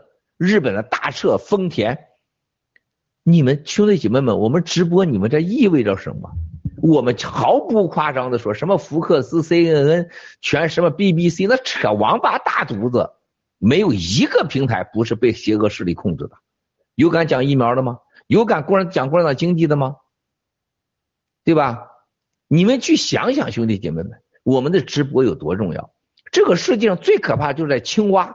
就蹲在井里边跟你讲宇宙的故事，讲太阳系的故事，啊，他讲的太阳系啊，他讲的青蛙就像录大脑片一样啊。我上了家以后，我看到那个家被他毁成那样，我就想想这个孙子当年在这儿告诉中国人要灭共，讲美国的这个什么航空母舰，你说有多可耻啊？咱们爆料革命再也不能培养这种孙子出来了，我负有巨大的责任啊。包括最近有个叫什么那个就是我说那个段伟宏老公叫沈什么的写这本书啊，这本书一出来以后，哇塞，外国人西方人现在认为这本书就解释了中国近代史上所有的腐败了啊，然后所有的官员腐败他全代表了啊，他讲的东西已经成了就是尺子了啊，你跟他对不上，你全都是假的。我就觉得很好笑，这个西方人，我问他们中国有多少常委，你知道吗？温家宝在中国近代史上，特别是几代中国共产党的几届常委政府上，我说真的，他连个屁都不是，他就是一个演员。他老婆的腐败和他的权利，在中国近代史上几乎就是个笑话。他唯一干了一件事儿，就是帮助习干掉了薄熙来。啊，我但是背后的故事，我说温家宝是被胡锦涛领导的，他旁边有曾庆红，有江泽民，是不是有邓家？他轮着他老几了？你把就是你跟温家宝的老婆睡觉，你跟温家宝天天睡觉，你也不能代表全中国的政权。温家宝不知道的中国政治多过所有人，因为他永远不是权力的中心。但是你可以看出来，西方人对中共国和对中共国对中国人的理解，他是多么的窄啊！某国总李总统说：“我。”一夜没睡觉，看完了这本书，啊，我全读懂了中国共产党。哇塞，我简直是，我说如果一个郭文贵或李文贵告诉你啊，他即使跟胡锦涛天天睡觉，他即使跟江泽民睡了五十年的觉，八十年的觉，他也不能代表全中国的政治和经济和腐败的历史，这是常识吧，兄弟姐妹们，是吧？是不是？那曾庆红家有多少白手套啊？那肖建华，你说来了，我肖建华来了，肖建华玩多少亿啊？人家玩他妈几万亿，你这个姓沈的，你算老几呀？你玩了几个钱？你搞个酒店，搞个物流，那在中国的企业界里边，基本上毛都不算的事儿，你才玩几年呢？对不对？你还是傍着你老婆，你老婆的傍着温家宝的老婆，这隔了好几圈了，你怎么能了解中国的政治形势呢？你跟习见几次面？你跟王岐见的面？我见多了去了，是不是？他成天去盘古最多的，是不是？而且这官司都最多的，我跟他老婆是这么近的老乡。但是我要讲的只能是中国这是银河中的一点点，因为你不可能知道全部，你的时间是有限的。那么今天我们讲疫苗的时候，大家有没有想到一个问题？就日本人，就日本这么高的官员，他竟然他竟然搞不着氢利喹或者伊维菌素，而且还害怕，他以为这个是偷东西的感觉，因为现在打疫苗不吃伊维菌素。不吃青蒿素是主流啊，但是战友们，你们要看到今天的日本的官方的转变和民间的转变，和日本的经济的转型和共产党的经济的灾难，这这些扭结在一起的时候，你就发现世界一切的问题都跟媒体有关系，没人能获得真相。你不觉得这奇怪吗？在德国你看到的，在台湾看到的，你在任何看到的，就是媒体。所以现在发现大家三个核心武器：邪恶的势力和共产党控制媒体，证明了你七哥几年来在美国说的，共产党从来不认为核武器是第一武器，认为媒体、社交媒体是第一武器。大家证明了吧？第二，共产党知道，只要控制了全世界的钱把子。话语权想干啥干啥，啊，瞒天过海。那你今天你看到了哪个钱霸子站出来说话了？那么今天人类被愚弄到此的时候，共产党今天在国内在干什么？准备打台湾。大家看到习在西安的讲话了吧，兄弟姐妹们？啊，准备打仗打台湾。同时，大家要从看到共产党的经济。已经内部是什么样的？我们再说到咱们直播当中讲到的恒大房地产和金融崩塌，恒大两万亿的负债，七哥是第一个说出来的，而且是说了已经一一年前都这么说，两年前都这么说，它涉及到一百三十家的银行，一百五十家的所谓的金融信托啊理财机构。两万亿啥概念，兄弟姐妹们？共产党的全国的 GDP 的百分之二，想过吧？百全国的 GDP 的百一个房地产拿走了。不但如此，大家没有看到的，大家都闹不清楚的，这两万亿买房子付钱了，是吧？都付钱了，然后呢，他还两万亿，这钱去哪了？哎，这个问题问得好，那还钱不就完了吗？你要有利润，关键是兄弟姐妹们，这是个庞氏骗局。他借钱百分之二十三十的利润，就像人民银行的这个参与这个恒大处理事件的哥们儿私下给我给我发信息，说，哎，这个七哥你得告诉我，我们要参加这个会，这个猫腻到底在哪？我说你还没闹清猫猫腻呢，你想想参与恒大处理小组的，包括现在原来参与的处理美国雷曼兄弟的一个国际机构，啊，已经签署了顾问啊。多少钱呢？三千万美元的顾问费，当年人家处理雷曼兄弟花两百万，现在处理了恒大三千万一家啊。他说这帮孙子一说我们都不懂啊，说你去哎，大卫兄弟你发现了吗？就人民银行所谓的风险控制小组的人，跟人家美国的这么一个金融机构打交道，人家说话他听不懂。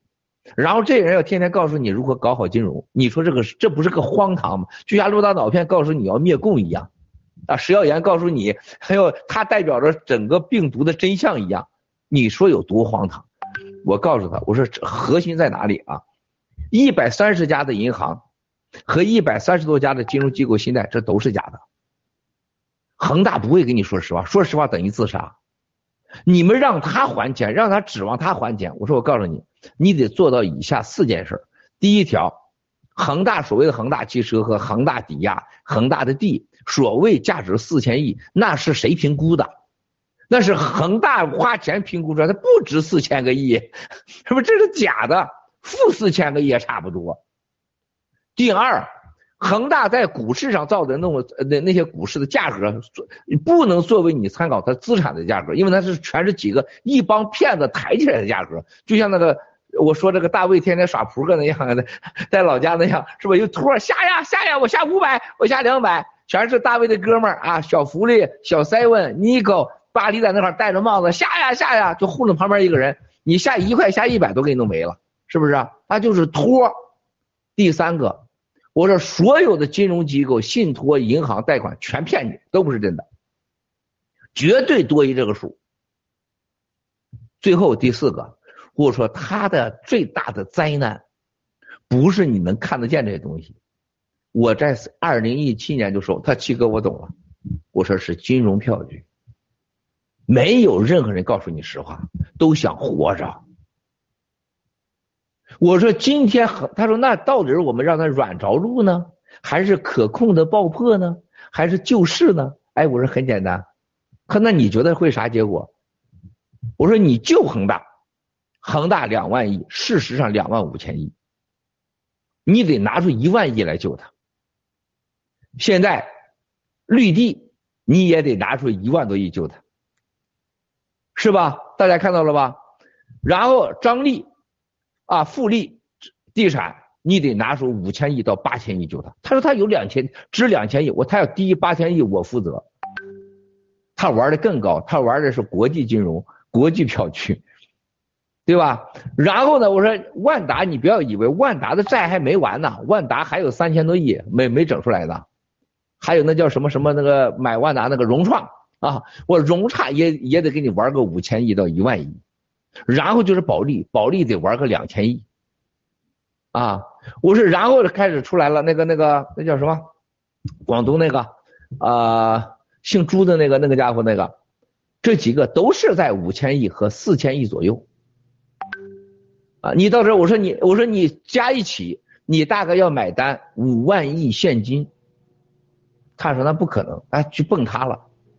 我说五万现金买完以后，一个最大的问题，金融票据的兑现，所有这些房地产全让员工买他的债，这些债大家赎回的时候又大概在五万亿。说你这十万亿你付不付？你付了不要说十万亿，你付两万亿，你所有的银行全倒塌。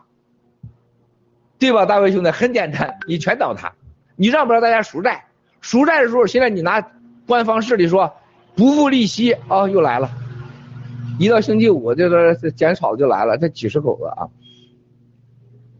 所以说大家要记住，这些人一旦要兑现的时候，我说你让他百分之三十利息不给，你给他本儿，他说估计给本儿最多百分之二十，我说那就是社会动乱。那一分不给呢？我一分不给多了没有？我说我们给你大概预估过，中国有两点五亿人卷入了房地产的所谓的内部借贷、私下借贷。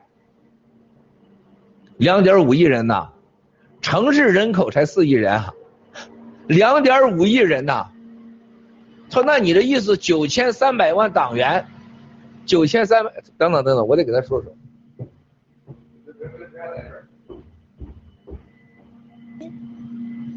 对，还有碧桂园跟万。小丽很多反应大牛说是不是大卫哥？大卫哥看起来脸色不太好，是不是有身体有点不舒服？很多在这个聊天聊天室里面关心大卫哥。啊，谁谁身体不舒服啊？在我们关心关心大卫哥。谢谢啊，没事儿，是光的事儿，没问题。大家以为我缺氧了？光弄得像蒙古人了，我一看大卫的光的事儿成蒙古去了，咋成蒙古人？这挺好的。呃，我知道他啊，这是好的很，他身体绝对没问题，没问题，只能越来越强，放心吧。现在再取个信息，绝对没问题啊，啊，啊，现在另外一个这个呃另外一个兄弟姐妹们，我要接着说的是，为啥两亿多人参与进来？他说是不是九千三百万党员？我说你九千三百万几乎百分之八十九十都参与了，为啥我说两亿多人次呢？一个党员带着全家都参与。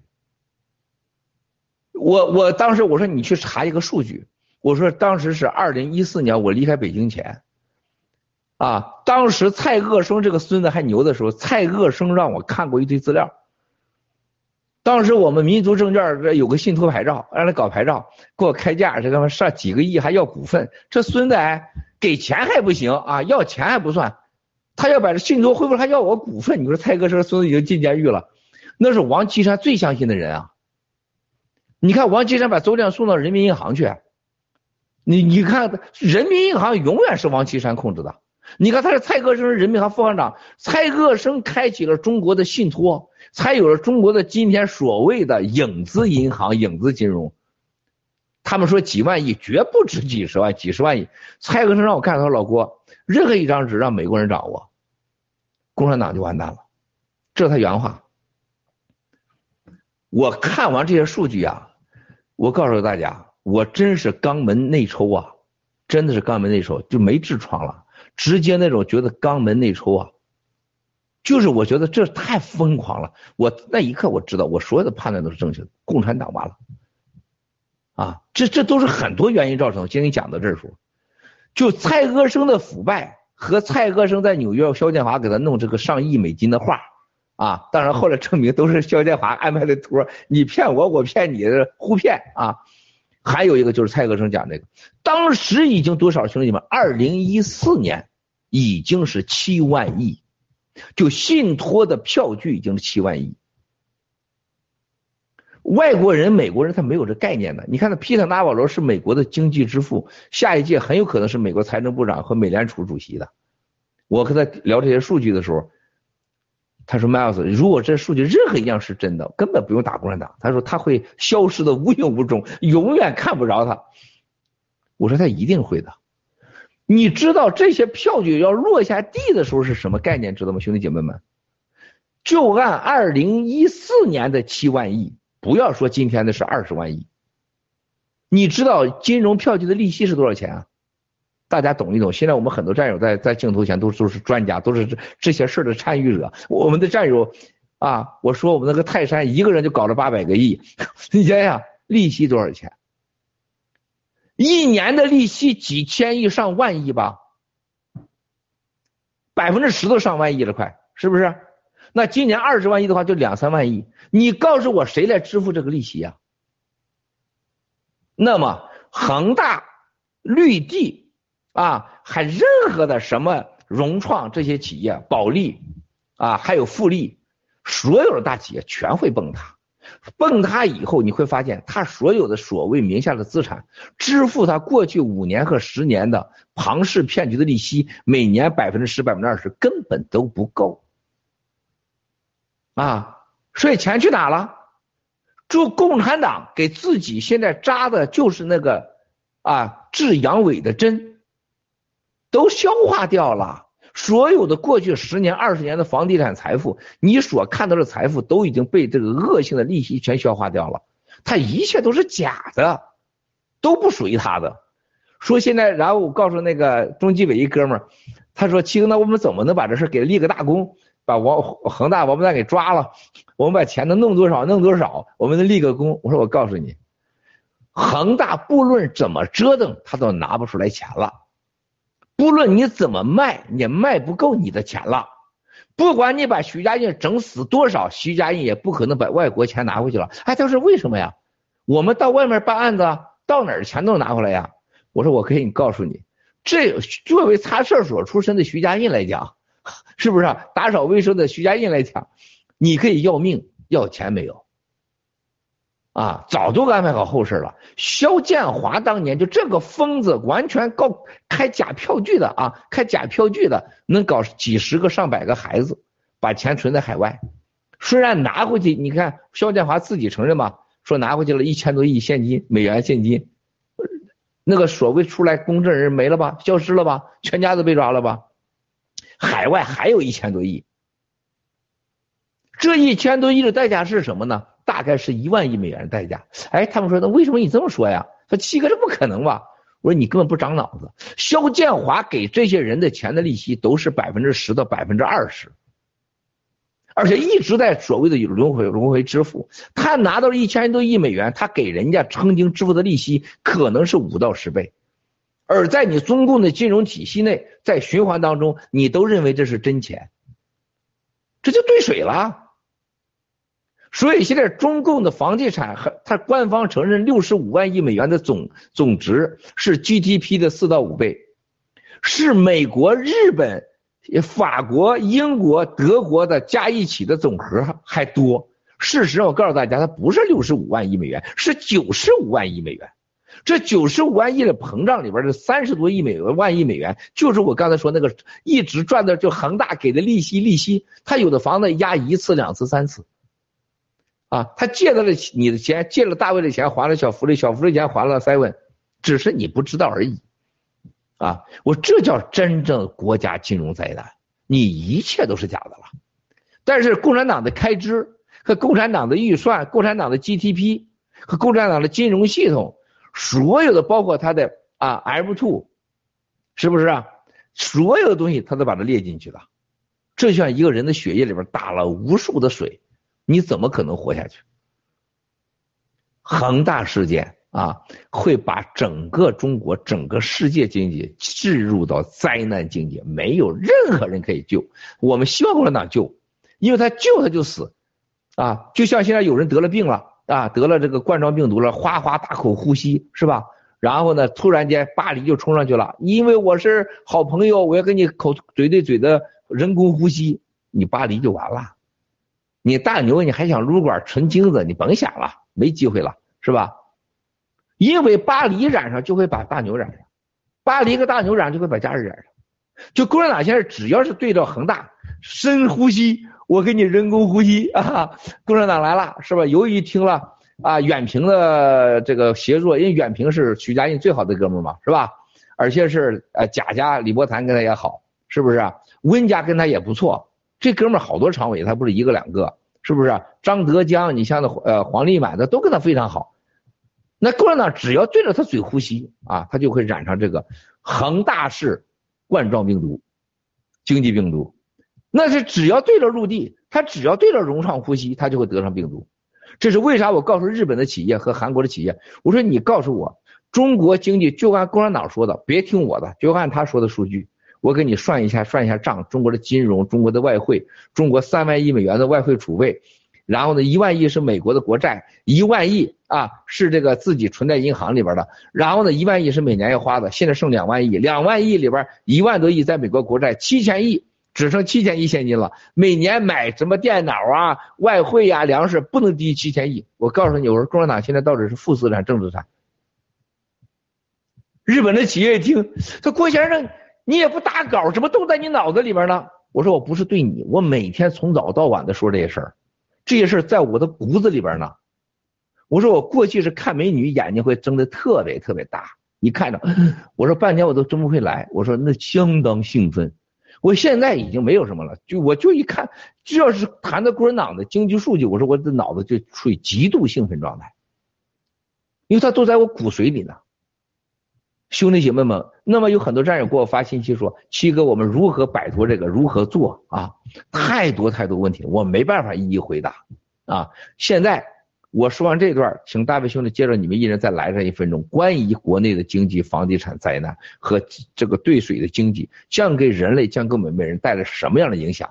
你们有什么准备？然后呢，我回答一下你们每个人，你们是你们六个人或者是这样有问题，我来回答，好吧？谢谢。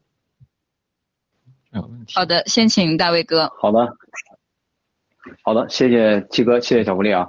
呃，刚才呢，就我听七哥把这个恒大背后啊，最近这个，呃，爆出来这么大的一个这个金融啊，实际上是共产党代表共产党和一系列的中国这些年的这个经济丑闻，它是一个缩影，也是一个最好的样板。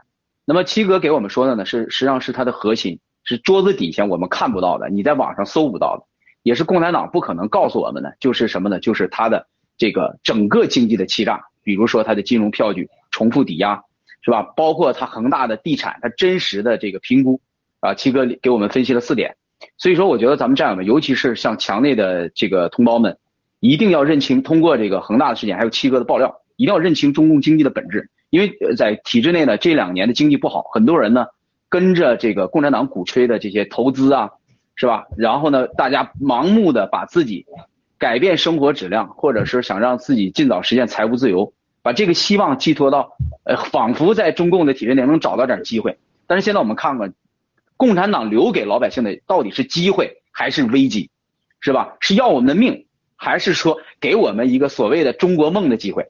还有现在这个习所谓的共同富裕，共同富裕先拿走你的资产，拿走你的命。所以一个不尊重市场经济，一个没有规则，对吧？一个不尊重私有制的、没有游戏规则的这样的一个政党，这样的一个社会，一个经济体。它怎么可能支撑未来的发展？所以共产党其实就像七哥以前爆料，在二零七年就就提过，他已经死了，他只是用什么样的方式，最后用多惨、多大的代价来呈现给世界他怎么死的。而战友们想想，我们是什么？我们可能如果没有爆料革命，我们就是他的代价当中的炮灰和牺牲品。可能我们那样，我们死都不知道怎么死的，我们资产没了，是吧？共产党给你发粮票了，然后控制你钱财，再给你来个数据数呃国际化，人民币国际化，然后再控制你钱包。所以这就是可悲。今天我们看到的，还有恒大，大家看到那个血淋淋的那个是现实，还有视频。我觉得爆料革命七哥用真相，用桌子底下中共真正的本质，已经让我们看清了什么是中国梦，什么是中国的共产党鼓吹的经济。所以大家一定要把这些东西分享出来。关键是体制内的同胞们尽快觉醒，远离中共的欺骗，是吧？谢谢七哥，谢谢这样的，嗯，谢谢，感谢大卫哥 Nick。好的，谢谢。呃，其实本质上来讲的话，就是共产党的那一套假片偷，他在各个领域都是这种方式去做所有的事情。那房地产呃自然不例外。为什么我们要提房地产？是因为房地产它的这个在中国呃现在共产党的这个这个经济里面它的一个重要的地位，而且它一旦倒塌，而且非常大的可能性会倒塌，它一旦崩塌的话。它是一个灾难性的雪崩式的，对所有的十四亿老百姓啊，强烈的呃这个同胞都会有一个巨大的影响。当然，一定是会灭共产党的，就是这个如果真的倒塌的话。所以呢，呃，说到这里的时候，我就特别就是感谢爆料革命，为什么呢？因为我从二零一七年的时候，呃，我就呃通过就是一点一点蚂蚁搬家的方式，把我所有的人民币资产全部挪出来了。呃，这个所以到现在的时候，看到所有现在发生的所有这些事情。我可以说心中没有一点慌乱，因为因为我觉得我我该做的都做完了，而且不会有什么影响。当然就是说，我说这个是想告诉大家，呃，我这么一个普通的战友，我也可以做到，因为我相信了爆料革命。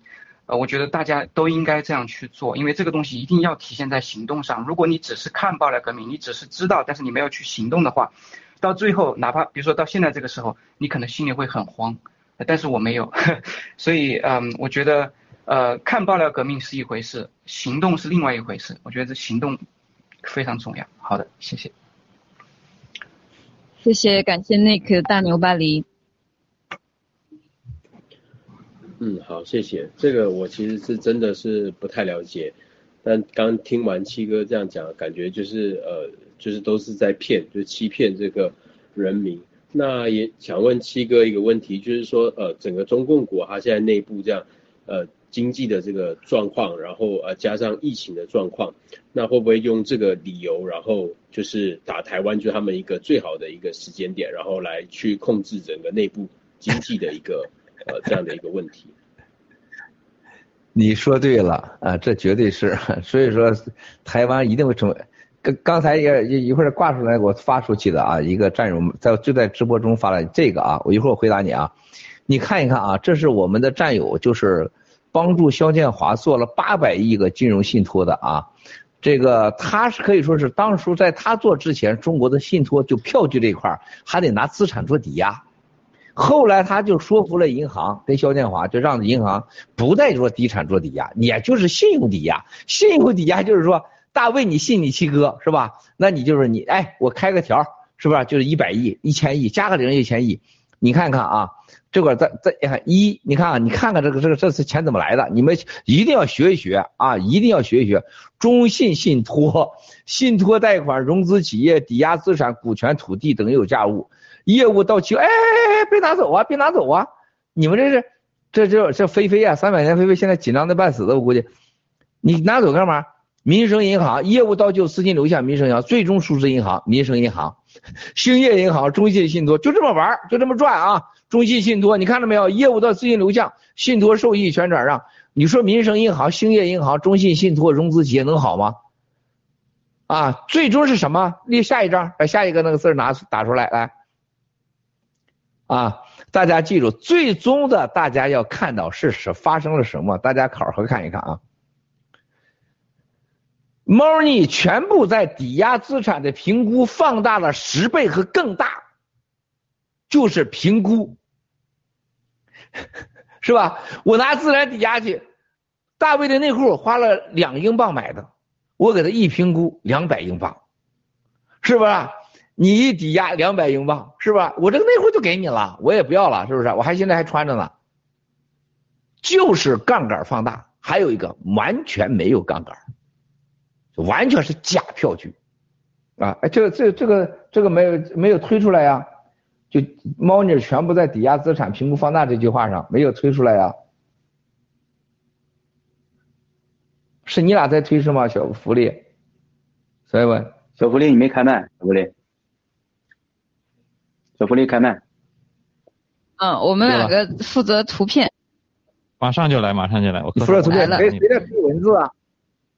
啊，就你你弄成图片也可以，让大家认真看一眼。这是我们的泰山战友啊，是亲自的当年的参与人啊。这个这个兄弟是个非常高智商的人啊，而且人特别正派，看不惯这些混蛋东西的行为，立马离开了啊。就当年整个明天系。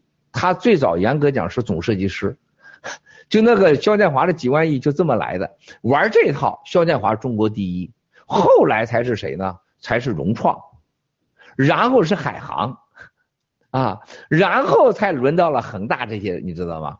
啊，还有合生创展的，合生创展那那就别提了啊，合生创展的钱是洗出来最多之一。你知道我在英国旁边一个房子，我想买啊，我正要想买的时候。结果，呃，结果这个这个人说，哎，合成双展的人买了，啊，我给人家要一点二亿镑，我给他七千万镑，结果人家说不可能啊，过一段时间突然同意了，同意了，我说再给你六千五百万镑，把人家恼火看看啊，猫腻在哪儿了啊？来自泰山，猫腻全在抵押资产评估放大十倍甚至更大，最后直接无资产无抵押，全凭信用了，明白了吗，兄弟姐妹们？谢谢泰山兄弟啊，这是亲自的操刀者。看看兴业银行、中信信托融资企业，我告诉你，甭说中国共产党啊，就是居中国的神圣党，所谓的西皇党啊，老天爷来了也救不了这个局。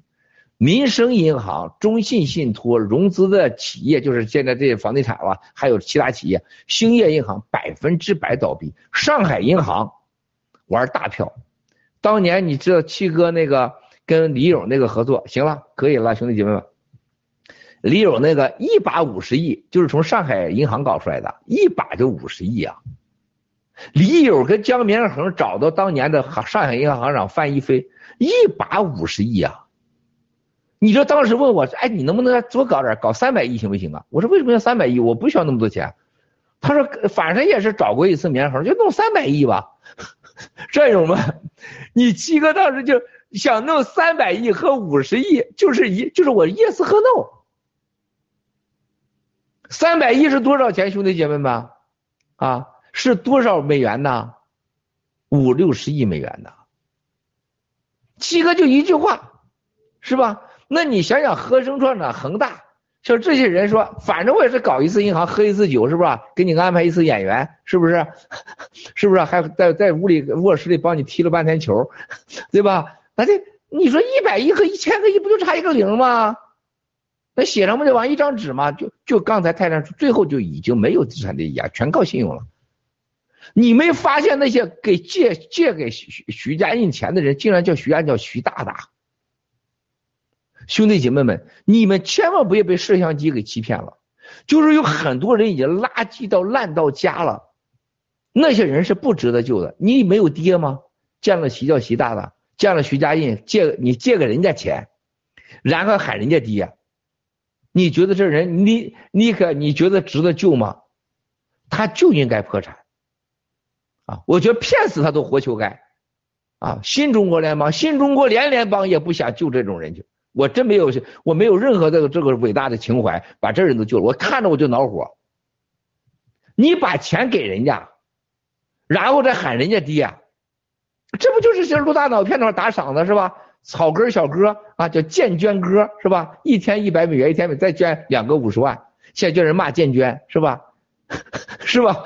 现在还有陆大脑片头戏谈言是吧？现在给你讲故事，啊，都讲到啥了？每天向你保证九十天的故事，贝雷帽是不是？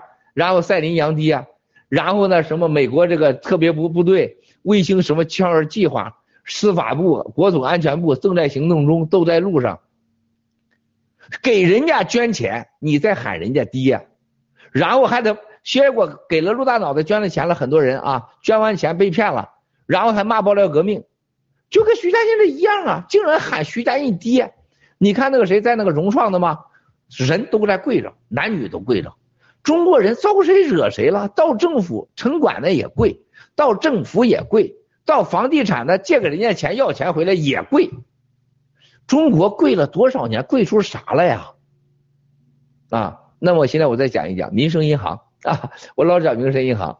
头两天我老讲民生银行，就民生的好几个所谓的小股东找我来了，因为现在我们的基金里还有很多民生股票呢。我们现在将近五十亿的美美美金的民生股票，兄弟姐妹们，就七哥家族被封资产里边就五十亿美金在香港就是拥有民生的股票，其中在国内也小一百亿美金的股票呢。七哥讲民生，他关门了以后，我这些钱都没了，都都零了，不是开玩笑的。我讲的是拿真钱，那陆大脑袋只是拿老婆是不是晃一晃，是不是小菜到地下室晃一晃去？他成本很低，是不是？那么这些人说，哎，文贵，你不能再弄了，再弄你也有，你家族有钱，还有个这民生一分不值了，我们不都完了吗？他说这样，民生再给你贷点款吧，你找个不敏感的企业，跟爆料革命不贷点款。啊，他说多了也不行，也就贷个十亿八亿美元。我你说我这哭笑不得啊！这些人就无知到什么程度？他以为我工会还拿钱能买了，他以为十亿美元在我这还是很大的钱啊！他就不知道现在我们就像那天皮特纳瓦罗先生说我们那个约翰啊，这个跟约翰跟波波开会说你们不知道你们有多幸运在这里工作。皮特就这样跟他说，因为直播完我让他去开会。这个皮特纳瓦罗说一个美国常委，一个世界级的人物，他说他俩他是发自内心，他皮特纳瓦罗一句好听话都不会说，啊，这就是川普信他的原因啊。为什么？哎，这推出来了。你看他这个书，大家一定要去买去，啊，这个一定把它买到世界排名第一啊。这个也没多少钱，战友们啊，因他因 Trump 他们一定帮他买到第一，现在排球全世界十六啊。这个政治书榜排名第一一定给他买上去。这个人对咱们爆料革命中国人的支持啊，他对中国人的这种感觉是真的是我看到很少的，他是真正的美国人，直话直说。他给约翰给波波说：“你们不知道你们有多幸运、多幸福在这工作。为什么这么说？你们知道吗，兄弟姐妹们？我告诉大家一个最根本的问题：他了解中国的经济，他了解中国共产党，他深信我们一定会干倒中国共产党，而且他相信新中国联邦下届政府一定会承认新中国联邦。然后他跟我聊这些经济数据的时候，他看到中国人在房地产这事儿的时候，他给我讲了一个让我特别感动的一句话。”他说：“中国人什么时候能不下跪呀？这下跪能解决问题吗？”他说：“中国的一个企业对老百姓的剥削的超过一个国家的剥削。”啊，这句话说了，兄弟你们听一听。啊，任何一个房地产企业，一个恒大就把中国人的年 GDP 百分之二给拿走了，和生创展拿走了你百分之一。这他妈，这世界还有这么荒唐的事儿吗？一个扫厕所的就把一个十四亿人的百分之二 GDP 给给他们抢走了，一个肖建华当年就弄了两三万亿，也拿你百分之二 GDP。如果这些人没有中南坑的老杂毛在背后支着，你们能这样被上当吗？你跟这些，你说说。王岐山能告诉段伟宏说：“准备好啊，拿掉中国的国有企业，关键时候开一枪。”你知道王岐山是怎么对待中国人民的了吧？你知道王岐山是怎么对付国有企业的了吧？当年朱镕基啊，在河南郑州啊，跟那个万隆，就是万，现在万隆被他儿子给卖了，这万隆没想到倒在儿子手上去了，这真够惨的。所以说啊，中国人有些毛病是很大的。把希望寄托给儿子，把这为了儿子挣钱，贪污腐败，这都是该死的东西，啊！我和你说，这就是我从小到大，任何一个人，哎呦我的妈！我这一说到我儿子，估计我儿子，爸爸你说我，啊，这个，这我认为任何人为儿子、为闺女、为儿女所生活的、所生存赚钱的，这都是 loser，是害他们。那么现在你去看一看，兄弟姐妹们，我们今天所有的人，老百姓为了儿女活着的，和所谓的为了党活着的，所谓的为了这些活着，都是可怜至极。所以人家皮特纳瓦罗说，中国人什么时候真的能看清这真相？一个企业偷走那么多钱，而且你跟人下跪，而且现在你看美国一个国家这么大个美国，它二十万美元的房地产。不到三十万亿美元，啊，现在官方现在说已经达到三十多万了，咱就说三十万亿美元。那么我们现在兄弟姐妹们看到这个情况的时候，你觉得共产党还能活下去吗？你觉得他能躲过这个吗？他那银行他都能都能平稳过去吗？所有在银行存的钱，我告诉你们国内的同胞们，你真的是就是连冥币都算不上。你家住的房地产，未来你家的房子连养猪你都养不起，因为你还得交电梯物业管理费呢。啊，你养猪你都养不起，甭说你活人了。啊，然后战友又问这样那样的问题，我再一会儿回答。现在有啥问题？小福利三问，我来回答几个问题来。等一下。好的，嗯，我们战友在盖特上有很多的问题，我们先把这个经济上的问题，呃。问一下郭先生吧。首先呢，咱们战友问，在潜在潜在的大幅通胀的情况下，中共是否会采取内部全面呃全面的管制和冻结，以战争、疫情等为借口控制资金的流转，使经济运转整个就脱离货币货币失效，有钱也买不到，压缩货币的需求，以免大量的资金贬值或者造成贬值压力。就是说，中共他会不会采取这样的？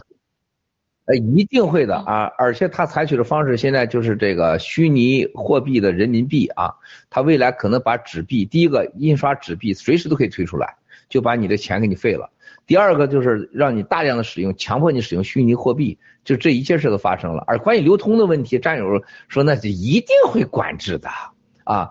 记住啊，在中国的。强烈的老百姓就在温水里堵的青蛙，当你感受到温度的时候，你已经没有还击和蹦跳的能力了。啊，是很多战友说我没有感觉呀，啊，我觉得还很好啊。当你有感觉的时候，已经结束了，好不好？你有感觉的时候，你有感觉的时候，已经都结束了。好，下一个问题。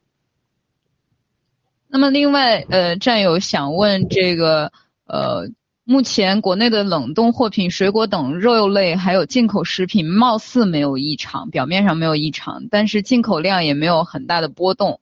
发货地区也是普遍，世界各地大洲，包括 包括西方的发达国家，请问这是正常的吗？那么随着 CCP 经济的崩溃，国内的食品供应链会不会受到很大的影响？如果会，这一天会不会很快到来？墙内的战友需要做什么准备吗？啊，这个我觉得你做啥准备真的是我没有任何建议啊，我没有这个入大脑片的这个高智商。你们这有些人看入大脑片节目去，又是纯黄金又是纯美金的，是吧？我从来我反对这种行为，我没有任何建议，我没有资格建议啊。你每个人都不同啊，没有任何一个办法能解决。你在国内基本上你没有什么办法，而且这个。那一刻，所谓的现在你看不到、你感受不到的所谓的管制和流通啊，还富裕，那就是我刚才说的温水煮青蛙。你感受温度的时候已经结束了啊。还有个这些事情说说，呃，要想该开始时候呢，他防火墙他控制着。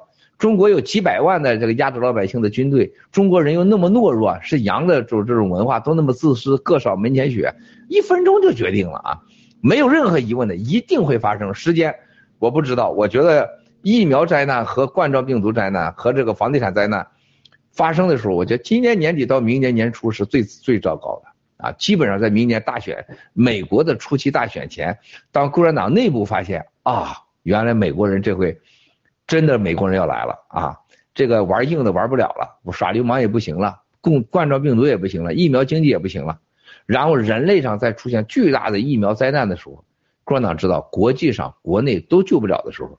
啊，扑腾一下就完了，基本上在你睡醒的时候已经都结束了，你没有任何机会再去选择，还抱着黄金，你跑你跑哪儿去啊？你从四川跑到成都，啊，你家有美金是不是？从黑龙江跑到绥芬河，你能出得境吗？你家除了一吨粮食，你能把那一吨粮食，你在坐在家里边天天吃粮食吗？是不是？给你机会吃粮食吗？关键，对吧？这这个这是很灾难的啊，这很灾难的。回答的问题是都会发生啊，没有什么良药。谢谢。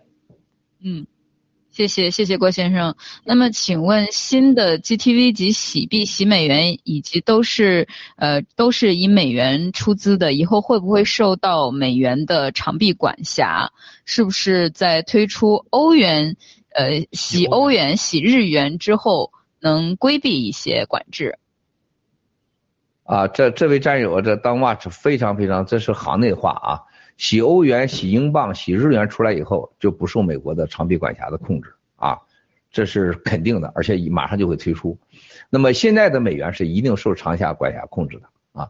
那么另外一个就是长臂管辖的控制，还有个根本的问题，你的钱是非法的才能控制，你合法的它不能控制。还有一个，我要告诉大家，到目前为止，美国有虚拟货币的美元资产。长臂管辖控制还一例都没有，啊，他是调查的，包括比特币啊，是吧？这个比特币现在已经把美国基金、美国人都触怒了。那个 r e d a l i o 最清华的 r e d a l i o 啊，咱们的朋友啊，头两天你们看到了，我去那地方就是 r e d a l i o 的是吧？桥水基金最大的是吧？王岐山最好的哥们儿啊。那 r e d a l i o 说了，这个比特币一旦成功啊，一旦成功就会被杀死。没有人问一个问题，啥叫一旦成功啊？现在比特币还没成功，是吧？大家知道那什么叫成功呢？告诉我什么叫成功？就是比特币成为世界上国家里承认的流动资产的时候，在现在的比特币，美国还没有资格，还没办法长臂管辖控制啊。那杀死他怎么杀呢？还没有人问过这个问题。所以大家很多都最关键的一句话：什么叫成功？比特币成功就是被美国或西方国家可能列为国家的储备资产。流通货币的时候，他认为叫成功，说他弄死你。第二啊，什么时候啊，就比特币，美国能杀他呢？如何杀呢？那就是杀他的方式就是全世界禁用。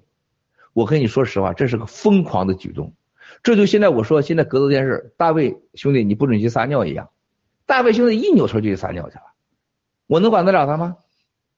是不是？我现在说 Nick，你不要坐着，那个时候我就站起来了，我能把他摁在地上去吗？啊，刚才巴黎和大牛刚刚人家抢完精子和卵子，我说你俩别再搞精子卵子了，他会听我的吗？虚拟货币牛对的牛在哪里了？几乎没有技术上可以全面禁止。你把任何一个虚拟货币的说像这个关掉，像防火墙一样网络关，不可能。你们但凡有一点脑子，就查查什么叫区块链儿。区块链的概念就是谁都无法绝对控制，谁都无法造假，没有任何人啊。所以说，接下来的这个洗美元、洗币、洗联储，它的价值之巨大啊！说句心里话，就像你们不了解病毒一样，就像大卫没染个病，他不知道病毒有多可怕一样。你们不知道洗联储、洗美元、洗币未来有多牛，没有人类上任何一个能跟他能相比的。啊，下个问题，谢谢。下一个问题是，请教郭先生，墙内的疫苗灾难将如何加速中共的灭亡？啊，非常简单，呃，墙内的疫苗呢，大家会很快会发现以下两个问题：发现都打了疫苗了，他死，啊，或者是你死他不死。就是发现很多是打的胸腺肽呀、白蛋白呀，就以这个疫苗是分层次的，它绝对是不一样的，啊，你就像现在很简单，大卫突然听说他一个好哥们儿死了，结果那个坏蛋旁边活着也打了疫苗，大卫一定怀疑为什么这孙子不死啊？之后他一定会大家会证明这个坏人因为打的是假疫苗，啊，而且这个疫苗现在我们知道绝对的情报就是从工厂出来的疫苗。是分什么叫国家控制、国家级别，啊，省级级别，还有卫生级别。卫生级别啥意思？就是死弄死你的。国家级别就是打假的、保护人物的，或者是打死谁的。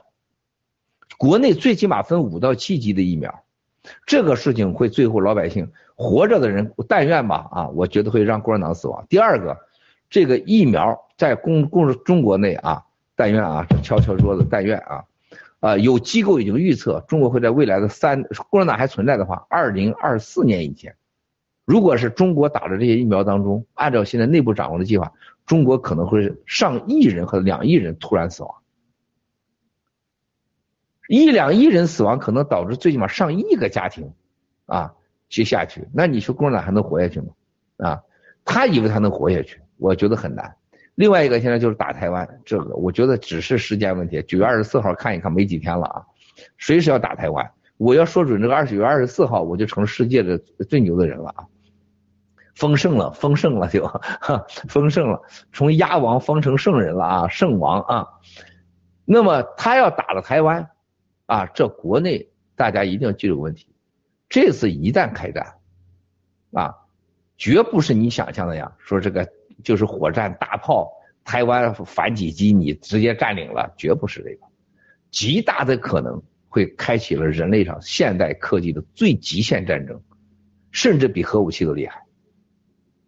啊，你们要注意到这个那个美国的米勒将军 哈，他这个给中国说，哎，我们不会动用核武器，他防着川普动核武器，这说明什么问题？七哥说过吧，是七哥讲过吧？啊。要开战就是快速的闪电战，可不是那几个无人机打的，啊，一旦开启的时候，那就是绝对是区域性的消灭的。嗯，我所以说告诉大家，疫苗之后的中国经济和可能台湾开启的战争，会让共产党瞬间消亡。还有啥问题？谢谢。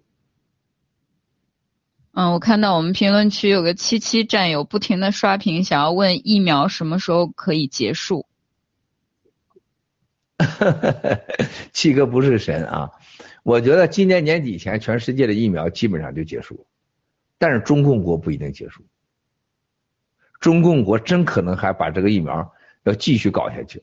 如果打了台湾了，估计都第一个就找大牛巴黎这样的人给他先打上，啊，香港他会大量的推广疫苗，啊，就共产党真的是他要活下去。他希望把十亿人口，他没有十四亿人口，十亿人口变成五亿人口，他认为这是他唯一能活下去的安全，是吧？就像这一个屏幕上，你们几个都是我的威胁，是吧？我最好就剩一个人活着，是不是？就剩一个人，小巴黎漂亮，我就留小巴黎，我把大牛给他灭了。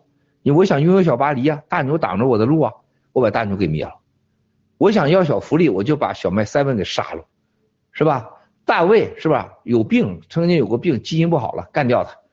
尼克还有钱，我图你的钱，你弄出那么多钱都得给我，干掉你。最后就剩俩美女了，是吧？这就共产党，是吧？干掉你五个亿。原来你说他消灭人口这，我真不相信。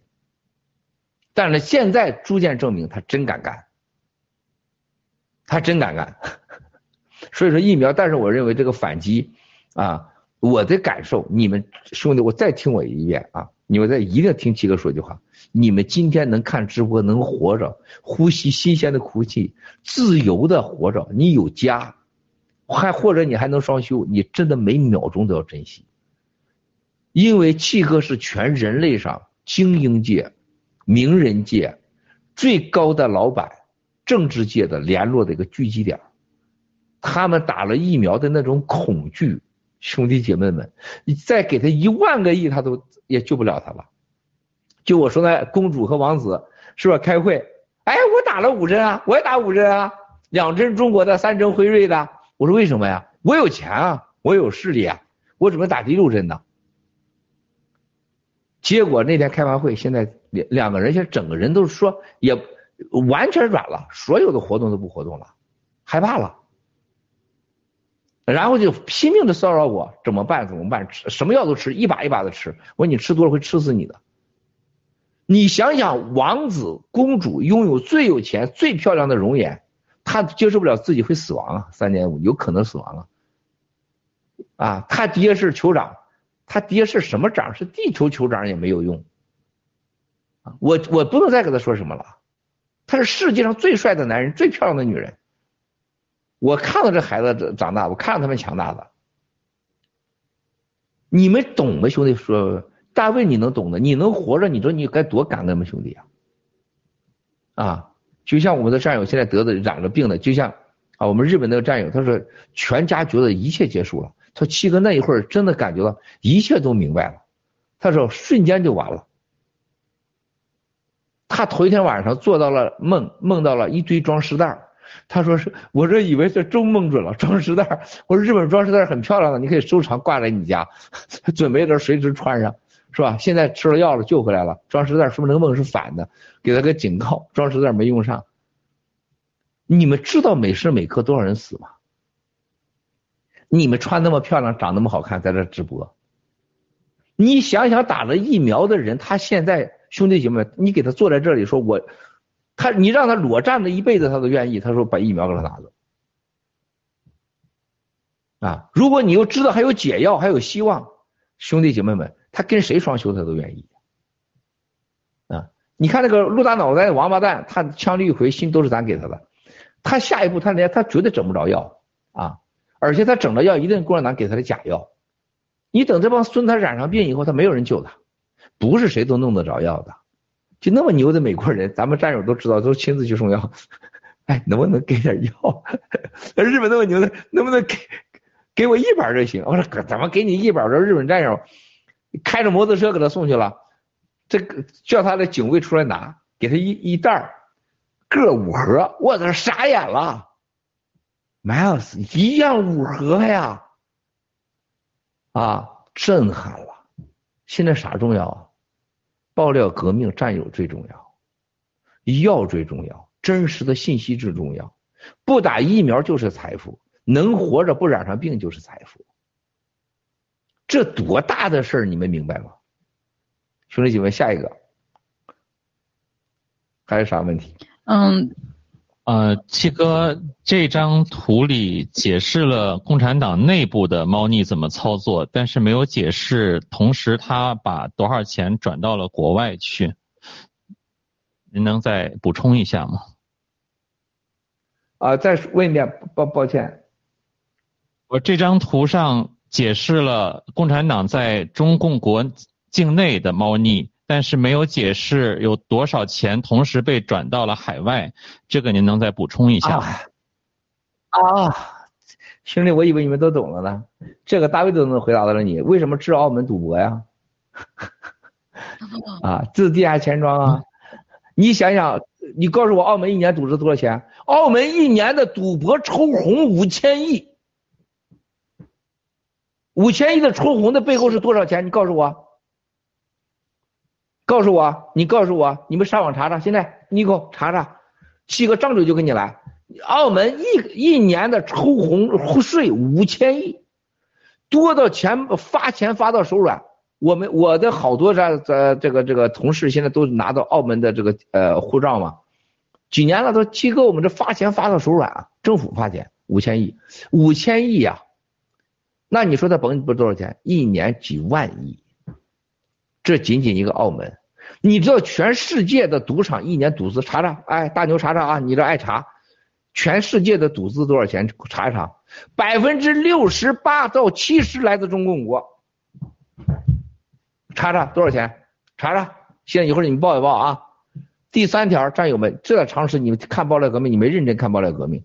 第三条，这都是靠这些赌场洗钱，这都还不是最高玩的，最高玩是啥吗？兄弟姐妹们，钱压根儿就没进中国，像那海外贸易啊，七哥去年帮人换了很多钱。换钱一换都是十亿、百亿美元，钱压根儿就没进大陆，啊，所有的贸易向下的外汇全在境外呢，东西卖了，记账给你记了，钱没有进中共国，这是多可怕！还有一个石油，是吧？大宗贸易、国际期货，哪个不能洗钱？你像那上海期货中心。就按一下扣子啊，就输掉一百个亿美元，就是十秒钟啊，最快可以一点二秒，腾，今天关关上输了一百亿美元，钱拿走了，明天夸夸夸在数值上再给你回回来，刚就是一百亿没了，这比你那个赌博的高级多了，这谁能玩啊？只能中共中央常委玩和政政治局极少玩，是吧？你那些傻货像许家印，只能靠赌场。是吧？再然后咱这老百姓就靠地下钱庄，对吧？你要付高额的钱呢，百分之五十、百分之十啊，地下钱庄，赌场你要付个百分之一，是不是？甚至百呃千分之之千分之几？那么人家玩那个期货的，人家玩国际那个那个贸易的大额的海关的，人家那弄的，一分钱成本都没有。大卫兄弟，你应该你们讲讲，你们讲讲这个这个这，你懂这个，你给大家说说。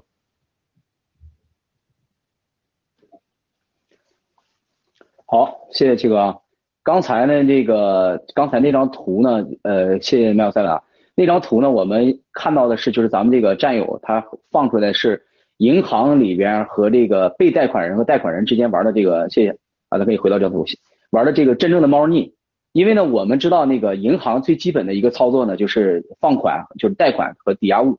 那抵押物呢，在西方来讲呢，这个是非常严格的，它要有一个银行贷款的审计。然后呢，也类似咱们这样 KYC，它实际上是几轮 KYC，贷款的企业的背景，你的 business plan，就你商业计划是什么？为什么贷这个？这个几轮 KYC 下来呢，就已经 cover 掉多少个呃企业或者是你的商业计划了。所以银行要评估这个风险，并且根据这个风险来给你贷款的量。然后呢，呃，抵押物的评估，抵押物评估还要有专业的机构，这是这个事情的本质。而而那个这个核心，这个咱们这个战友呢，七哥也说了，这个战中方战友。他都把这个点就已经说了，就是放大十倍，实际上就是抵押物的一个呃一个巨量的贬值，就不拿抵押物，然后最后呢靠信用，比如说这个那个恒大，恒大你不是那个远平的兄弟哥们儿吗？那好了，那共产党这个内部的金融机构呢，都买一个账，就是你我买谁的账，我拜谁的码头，所以这些人就拜你看许家印后面那个码头。当然了，一旦贷款出去，贷款就像那个七哥讲的，他那个也有分成嘛。我贷给你这东西，这就说那个车峰跟七哥说，呃，那个七哥讲多贷个五十亿美元，七哥要贷，他要这个三百亿，那你说多贷出那那个那个二百五十亿，他要干嘛呀？就这里头有有有张一回嘴，对吧？求一回人，这是共产党内部的政治逻辑，这种黑暗，因为各方都要打脸，是吧？谁给你带的？回扣 是吧？回扣还有一个什么呢？就是你带出来以后，后面还能我们叫什么？中国人不能办一把事儿吧？你后面还得有有有这个，你像那个呃平安的马明哲是吧？海航他还有几招几步，最重要的是这个钱带走了，大家知道钱在账上那不叫不叫投资没有用，他要投出去一定要有一个呃海外的，就像七哥说的，大宗商品市场、古玩市场是吧？他拿这个再打着依赖力度，或者是他私人的一些投资目的投到海外，然后呢再去用这个钱转一圈以后，是不是他成他自己的了？到姚庆的兜里了？到这个冠军兜里了，对不对？然后到这个他海外的像这个肖建华私生子的这个兜里了，所以他要在外面赚，资本要赚，赚完了，那各方华尔街、银行、中资机构啊，这个金融机构，他也要要去抠这几个点，所以这就是为什么呢？杠杆会不断的放大，然后只要你能把拿出这个票据了，我认可你，或者说你拿的这个抵押物让得让西方也能也能认可，然后呢，就像那个前面说的那个古玩字画一样，同样这个道理。然后就有一个信用背书，实际上虚化了的这个抵押物。所以说那个我我觉得你像那个赌场，我们有这个我我曾经啊，就是以伦敦的为例，有的赌场是一就是一样七哥说的，甚至还有一点五的时候，还有有的放高利贷啊，在赌场里还就是放高利贷，有这样的机构，包括赌球。那么全全球英国英国是有博彩业的嘛？全球的这个市场，玩资本的，玩这个金融投资的，玩字画的。玩这个这个赌赌博业的，那恰恰是一个洗钱的最好最快的平台。还有就是那个投到期货市场，或者是那个呃这个股指期货，就像七哥说的，利用政策面的一个消息，一夜之间一敲回车键结束战斗了，然后各方利益达到了自己的目的，钱转一圈去到自己的这个呃他的目的和和账号里边。所以说我们是爆料革命，是把那个什么呢？把现在看到的表面水上的东西和水下的七哥爆出来的连在一起，我们就看懂了。所以呢，我我觉得这个七哥当年二零一七年出来先报海航，今天再提恒大，然后呢再战友把恒大里边的这个说出来说透，还有国际社会他们怎么转一圈这个钱到自己兜里，连在一起看，你看这不就是共产党的邪恶本质吗？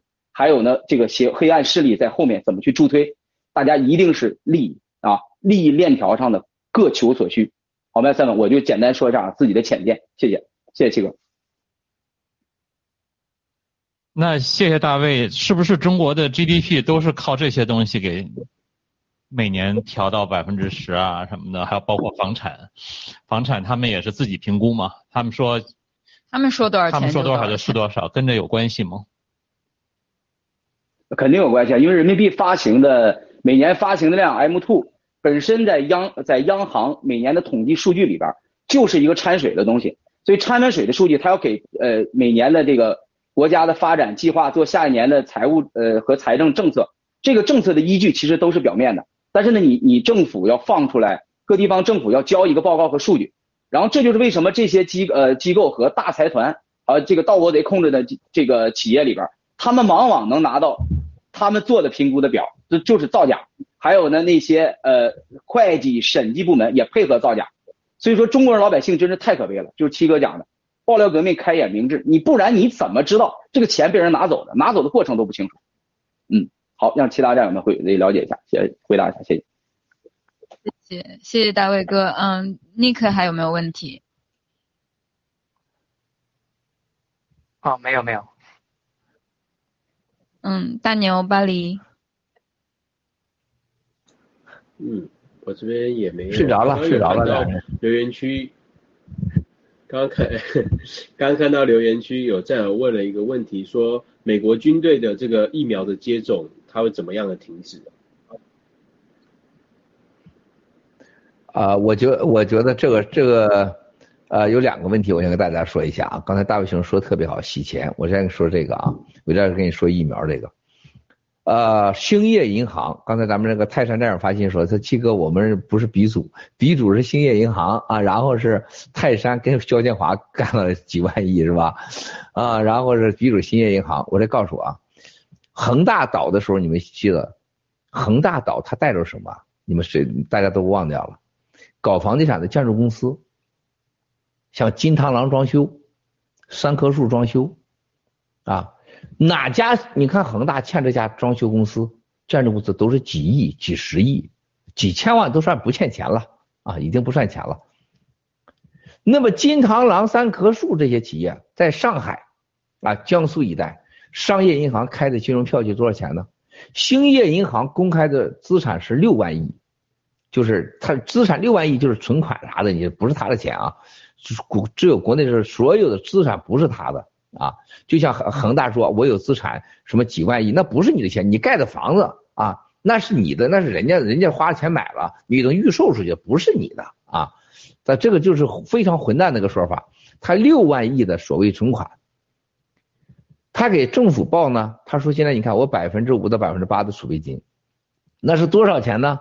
大概在五六千亿，对吧？那么他真正的他开出的信托和金融票据多少钱呢？他告诉告诉这个央行说，我们总共在五千亿到六千亿之间。他瞒了多少呢？我告诉大家啊，兴业银行一家银行光做的就是不能告诉大家的，光这金融票据，像金螳螂、三棵树，还有上海的这些房地产企业之间互相担保的影子银行贷款和票据，大概在九万亿人民币。剩下那个贷款，所谓的贷款的三万亿，那已经都是永远不可能给你，你这些人存款已经都早就没了，就存款人自己再贴上三倍的钱，你都还不完这些兴业银行的欠款。上海银行一家给上海电信已经全抓了，上海银行电信一家担保就五千亿，你老百姓那点钱简直都不够人家擦屁股的。你想想，人民银行不良资产处理小组的恒大的人，他都问我，他无知到什么程度？你只有像咱们这泰山和我这号人，是在真的猫屎坑里游过，亲自参与过这游戏的，才懂这些规矩。监管几乎都不见得懂。啊，中南科的一个老杂毛就更不懂了，他懂个屁呀！从早到晚的，是不是？早上起来是不是？这个这个这个这个去去呃呃跑跑步，然后就开始说点瞎话。然后睡睡午觉，摸摸摸摸小手，是吧？然后到下午的时候，在办公室里边见几个美女，晚上约酒桌，然后开始搞双休，然后回家以后再忽悠忽悠老婆孩子，是吧？然后给搞搞保健，他懂个屁呀！都是一帮官僚，啊，下边的各各权威机构互相骗、互相蒙，都行贿的，谁敢说实话？啊？那么刚才我在说到这的时候，大家想想，这些装修公司，像金螳螂、三棵树，像中原建设、中国什么一建、二建、海建，那全部你想想，几乎所有人都掉到了房地产的黑洞里，几乎所有的金融机构百分之百都不会告诉央行和当地监管机构银监会，啊，保监会啊，无论些对了，还保险公司，保险公司的钱几乎大多数中国人的保险钱全进了房地产了。你告诉我，中国除了房地产，你钱能去哪？中国保险公司总值多少钱？大家算一算。中国社保基金所谓的才不到一千亿多美元，上万亿，两千亿就搞社保了，他搞不起来。啊，那么整个保险基金几十万亿的保险基金，绝大多数都已经作为担保和金融票据的担保，和作为各种的基金对冲，都已经流入房地产了。这就为什么中国有九十五万亿的房地产的总值，他所说的，啊，官方承认的六十五万亿，所以他现在能救他只有一样，他把在突然一夜之间冒出来一百万亿美元，能把中共国给救了，就是把美国、欧洲、日本的所有的钱都给中共国，然后这些人都饿死啊，一年内不吃不喝不拉才能救他们，可能吗？然后再回答美军疫苗的问题啊。我觉得这个美军打了疫苗的事情啊会停，但是绝大多数已经打了，啊，灾难的结果那可不是说大家想象那么简单。据我所知，美国现在对这个美军打疫苗的这个内部的震撼啊恐惧啊，那是大家能看到刚才的视频，美国的警察的夫人、消防队的夫人，美国的官方是多害怕，英国现在也是啊，北约也害怕啊。日本现在已经警醒了，不对劲，这个不对劲，打打把日本人给打没个球的了，是吧？本来人这呃这日本这个战争实力现在面临着威胁，我觉得美军呢会在今年年底会停，啊，甚至更快，因为他的疫苗反应会越来越多，啊，这不是说吃了伟哥啊，只是当天晚上有效，这个吃了这个药大概是啊，我说过嘛，五十天到九十天之间，六十天到九十天。大概今年大概十月底，就十一月份就开始显现出来了，基本年底能结束啊。好，还有什么问题？七哥，再回到恒大国内的问题哈，你刚才说光恒大一家企业就牵扯到了二点四亿左右的人，就是呃城市居民和共产党的党员百分之八十几，那再加上下游的装修的企业，那就是牵扯到农民工，当然还有当然还有国家层面的呃税。呃我说这个包含这个了，我说都包含这个了啊。好的，OK，那就都包含光这些，包含银行保险公司，但是二点四亿人左右牵扯进来，会大部分人可能都是倾家荡产，还阻止不了，还不能导致共产党的灭亡是吗？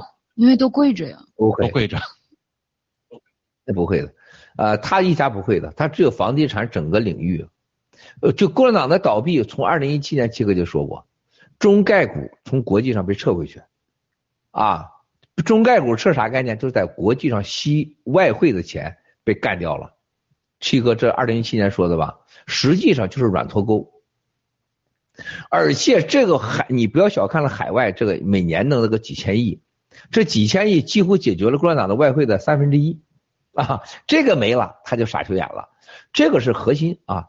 房地产如果是说有海外这些钱能折腾的话，他真不至于到今天这个样子。啊。那么他这个房地产一出问题，他就把中国的就业，因为房地产是拉动就业百分之七十，所谓的中国私有企业解决了中国百分之八十的就业的问题，就是房地产。中国有什么私人企业就拉就业了，是不是？它就是房地产。那房地产倒了以后，就是建筑公司嘛，装修公司都倒，这这就就业就不行了。那么更重要的事情，再看到了保险，就保险的基石没了啊，然后就是金融系统的崩塌。然后就是整个的经济黑洞就出来了，就业不行，金融体构塌了，保险的机制基石社会稳定吧，是保险叫社会的安定的稳定器，出现自然灾难了，出现大事了，我有保险，我有个信心，有个希望嘛。他把你这保险丝给你拔了，你发现关键是走走紧急出口的时候，紧急出口门不管用，是假的，你不就社会不就乱了吗？金融机构，结果发现我到那边我要吸氧去，我有紧急问题，一吸氧没氧气，假的。银行，你的钱也没了，啊，到保险箱拿你那个护照，拿你的小钱的时候也没了，是吧？发现陆大脑片啊，在在在里边待着呢，是不是啊？你能跟他细谈去吗？不都没了吗？啊，这些才能综合性的就金融崩塌，房地产整个行业造成的金融危机和就业危机。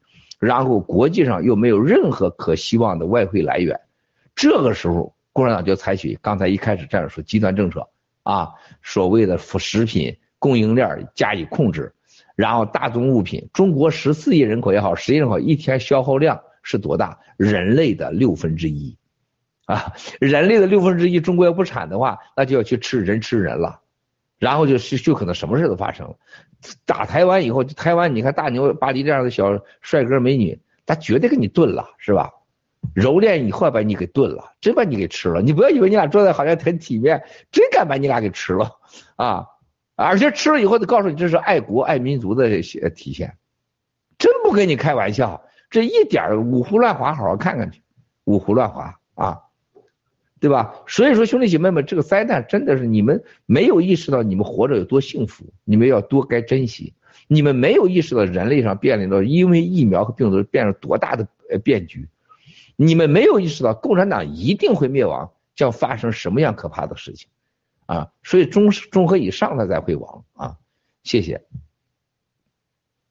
谢谢谢谢郭先生，最后。我想知道您在上一次的大直播里面有跟我们爆料，这个习总加速师他们家的所有的生活习惯都有被，呃，某一些就是神秘组织在这个监控。我想知道这个事儿有没有传到他们党内，现在是什么反应？特别有兴趣知道。在这个就是华丽安诺基，就是不良资产国际处理公司处理这个雷曼兄弟的这个小组里面，现在这拿了几千万美元去处理恒大事情，其中的啊就是美国的这个这个咱们俩哥们儿，他们都看咱直播啊，他说郭先生你这个我百分之百我相信，我说为什么呀？他说我处理雷曼兄弟的时候，后来我发现。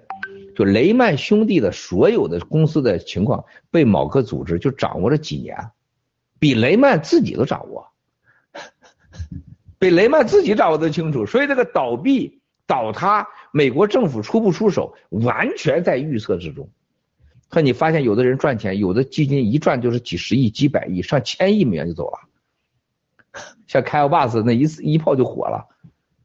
他说：“我绝对知道这有邪恶的组织。”另外一个他说，我绝对相信王岐山就是这个邪恶主义中国的头，为什么呢？他姚依林，共产党里常委里唯一一个持香港护照、海外出生就一个姚依林，香港火炭人出生，当时在国际上搞国际共产主义、搞情报、搞搞医药的啊，地下组织头子。王岐山是唯一一个啊接受了这姚依林家资产的，因为姚依林的儿子已经死了，因为他这个肾不好啊，估计双休太多啊死了，所以他家的衣钵就剩了一个男的叫姚庆，姚庆身体也不好，还生了他老婆小小荣给他生了仨俩闺女仨闺女，等于断后嘛。那么王岐山就接下来了姚依林当年啊邪恶组织这个名单的所有资产。而且他说，根据王岐山到美国所接触的人和所有的啊，王岐山所管的金融，包括中国人民银行、证证监会、银监会当副总理期，所有的保险，包括他的副行长蔡格生，那是他家的走狗嘛，搞的中国的影子银行是吧？金融产业，他说我绝对相信。所以这次他去搞美国这个顾问的时候，他说我们收的费非常高，搞恒大就不良资产处理，怎么叫定向爆破？啊，不要乱报啊！那么从这一点上能说明什么？国际上金融家知道，在中国有一个邪恶的势力，绝对是存在的，而且在共产党内是最高的权力和设政治的设计者，就是奴役。通过共产党，就是咱看到共产党这个恶魔，还有后面一个人通过这个恶魔在吸插到我们每个人肝上一个吸血器，啊，那就是王岐山。他说：“这个对这个习的这个私人生活的监听，这个他说我不是光第一次听你说，他我听我很多美国朋友都说过。他说习的一举一动都在我们掌握之中，但习本人绝对不知道。他中国过去的任何一个领导人，所有的活动美国都掌握，包括家庭情况。这个比共产党的军事掌握的还准确。那么我我也得到情报，我这报完以后呢，国内。”对这个火域和酒域化啊感兴趣的人越来越多，而且很多人给我提供了各种数据啊。过一段我说我等我推出照片的时候，大家会很惊讶的啊。我们会有这个原高清的啊高拍的啊用哈苏相机拍的照片啊，还有当现场的几个牛人，你们会绝对惊讶，这几个人竟然在现场。到时候七哥会推出来啊。还有就这个照当时拍照片当现场的小视频啊，都会让你们看到。那么另外一个就是这个关于习的行踪被监听的事呢，国内影响很大。党内上边人说这一点不稀奇，他们觉得不稀奇啊，他只有习这傻乎乎的他不懂啊，他比较二，这个人就是他比较二，他不信邪嘛啊，他认为这不可能啊，是吧？他旁边人也不敢跟他实话实说，但是所有党内的这些老狐狸们都知道，绝对是为什么呢？从两样事能看得出来。就美国对中国所有制定的政策，几乎都是处处能打到中共的七寸。对中国所有出售给中国的粮食价格和科技产品的把握，每次的制裁都是招招致命，而且美国从来没有损失。所有共产党在国际上蓝金黄这些国家啊，所有的达到的目的和所有的钱花完以后。美国人都能顺势到那块儿去，把最好东西捡走。就是你到那块儿去打战争完，战场的果实都被美国收走。啊，然后他具体讲了某个在非洲的某个故事啊，还有人跟我说啊，就他们这党内都知道，老百姓不知道。你老百姓能喊徐家印喊徐大大，你让他知道啥呀？啥也不知道。就你们现在一定要有，别天真，兄弟姐妹们，真的我们要去想把拯救十四亿人都明白，我说像咱们一样的明白。几乎是不可能的，啊，你只能救一些有缘人了，咱们只能渡一些有缘人了。你现在要打台湾的问题了，国内的很多的，你看我问他们打台湾不就完了吗？你干嘛打台湾？啊，我们希望共产党亡，但是不希望你打台湾。你说几乎所有人认为台湾一定要打，支持爆料革命的人他也要打台湾，就像大卫就这样的兄弟，他能不吃药？他能睡进医院去一样，这么荒唐的结果。我问他们：“你打台湾有啥好处呢？”啊，他们就觉得台湾在这块，他就觉得小，打了你没事儿，打了你很爽，而且而且认为自己打了台湾回来以后自己很有面子，是是各种理由让他去打台湾。啊，这就像一个学校里的孩子，都一个班都欺负他的时候，把他推到胡同里边扇脸打跪下的时候，好像别人不踹两脚自己难受，好像自己不正义不伟大一样。所以说，现在对台湾来讲，几乎是所有人泄愤，证明自己伟大，对共产党的恨不敢发挥，成了一个真正的个泄愤的工具和目标，几乎不符合任何共产党或者国家人民的利益，啊，找死去了吗？啊，你想灭共真的是他打台湾是最好的，但是说实在话，咱不希望两千多万人被打成打烂，你不希望哪天直播当中。我们开是不是追悼会为为巴黎为这个这个大牛，我们这多痛苦啊！但是他就是有人这么这么想，小福利你不要想啥，这是这很这很这真的，这真的是有可能发生的，而且是让大牛让巴黎毁掉的是不可可能不是仅仅是共产党，主要是台湾的那些卖台贼，这些卖台贼就天天给我党发信息，就他们说我们不想去打呀，你像那个。某舰队的这个这个这个这个政委跟我说：“哎呀，他说这兄弟，我啥都这个会。关于台湾这个，你站位不够高。从历史上看，咱啥？你看什么时候台湾归归归这个大陆啊？都是盛世时候归大陆啊。还有一个什么时候打台湾啊？都是从微弱势打台湾变成强势。他说一个小小的两千几百万人牺牲了又能如何？让我们现在从弱势微势。”变成强势，所以说你去看一看兄弟姐妹们，这是多么疯狂的想法。第二个，他们都说什么？说台湾绝大多数人希望我们解放台湾呐，文贵呀，你想多可怕啊！所以说兄弟姐妹们，我们要看到这个世界的疯狂的同时，你才能看到真相。你能看到国内这些老百姓这个真的这个无知的情况下，看到喊徐家印、徐大大的时候，爆料革命。我们只能度有缘人，嗯，谢谢。再下一个问题，谢谢谢谢郭先生。其实 Nick 还准备了关于这个纽约总检察长的一系列的 PPT，可以让 Nick 跟大家来分享一下。哎，好好好，好好好，大卫，你要接着点评一下这个总检察长的事儿啊。好的，那个其实我就是把那个调。哎，就是这个调查保证书，我把它的原文啊翻看了一下，然后其实很多的答案，大家如果是去读原文的话，嗯，几乎都能找到答案啊。其实，呃，解读是一回事，你自己去得到一个答案是另外一回事。呃，我就简单讲一下，其实这里面重点也就是两页的事。呃，我们先看左边啊，第一个，你看它的这个。被告实际上也就是涉涉及这个案子的公司的名字，一个是 GTV，一个是 Saraka。为什么我要呃呃说这个呢？呃，待会儿待会儿告诉大家，就是说这个案子这个保证书只跟 GTV 和 Saraka 两家公司有关。然后呢，再看左边的下面这这个画红线的部分，呃，在这个呃保证书的。第一段的时候，他提到了为什么会有这样的一个调查啊？这个是纽约总检察长办公室的一个调查，他他是调查，他是有法律的，他是依据一个什么法律呢？叫一个叫 Martin Act，呃，就是呃一般商业法的第三百五十二条，然后还有一个法律叫做是呃行政法的六十三条第十二节，呃，它的依据就是说。根据这两个法律，什么意思呢？就是这两个法律，就是说，如果你在这个证券啊，这个股票的销售的过程中涉及到呃违规的诈骗的话，重点关键词就是诈骗。如果涉及到诈骗的话，他们就会根据这个法律来对你进行调查。也就是说，他们在做这个调查的时候，他的目的是要找出你是不是搞了诈骗啊。但是呢，在这个就是左边下面我画红线的地方呢。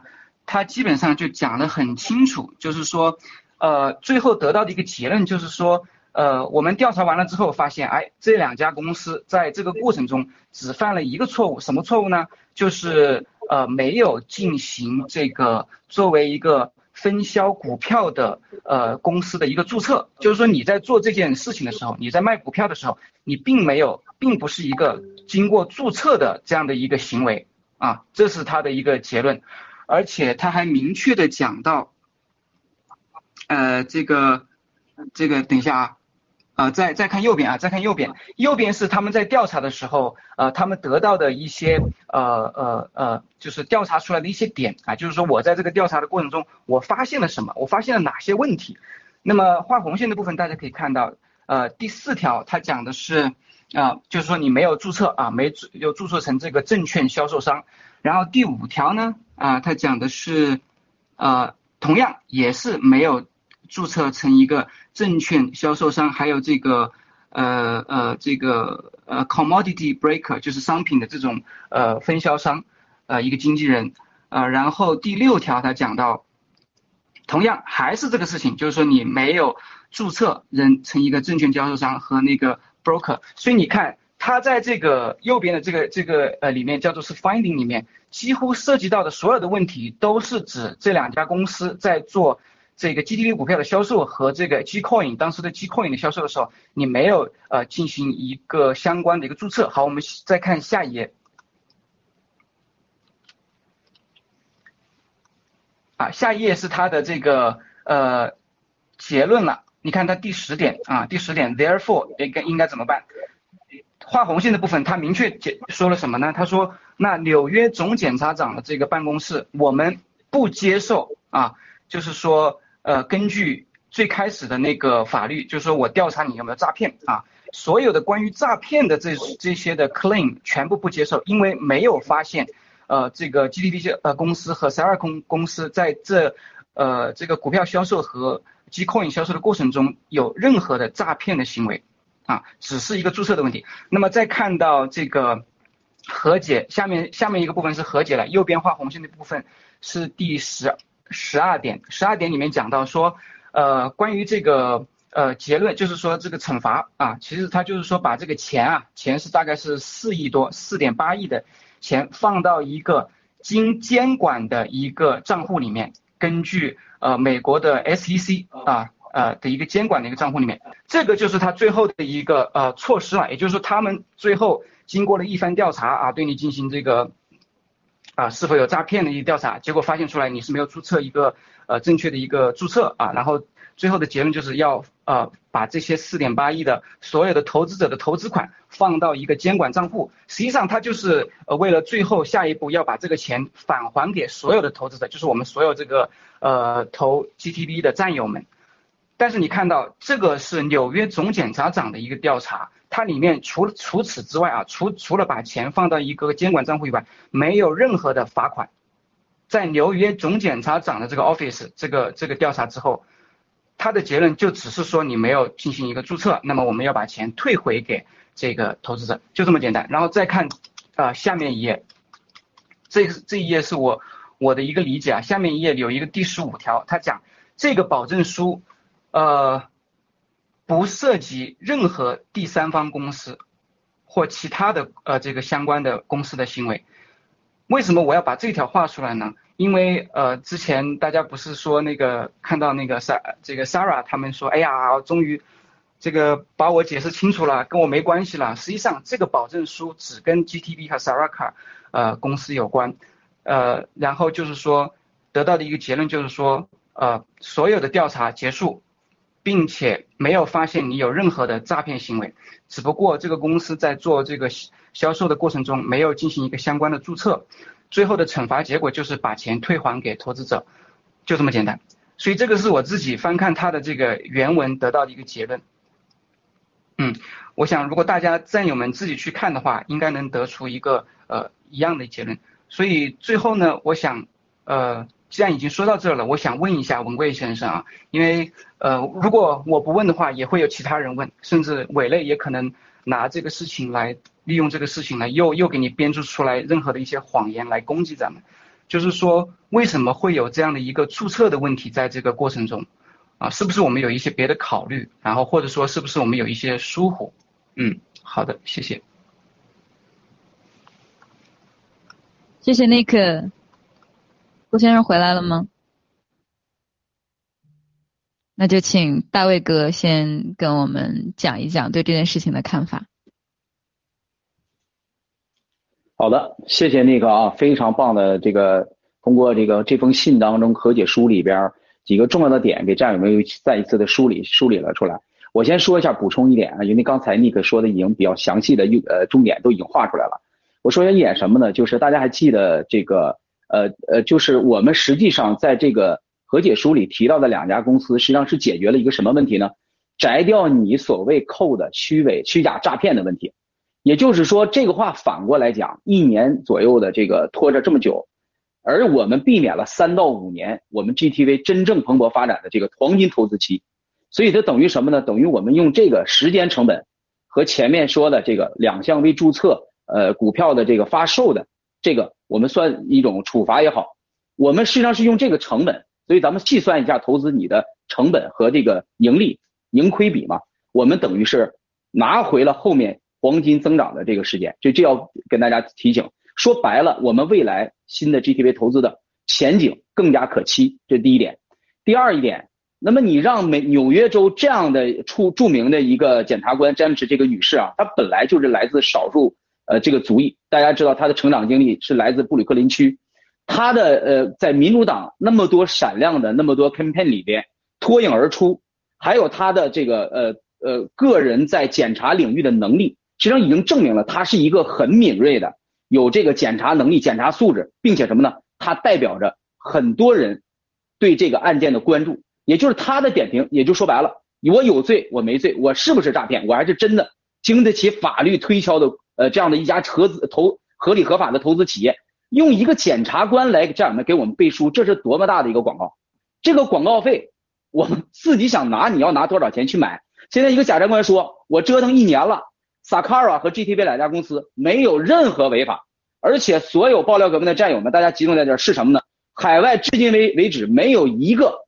华人集体作战，咱们打赢这么大的官司，呃，这个展示出我们投资的这个这个合理性、合法性，服了。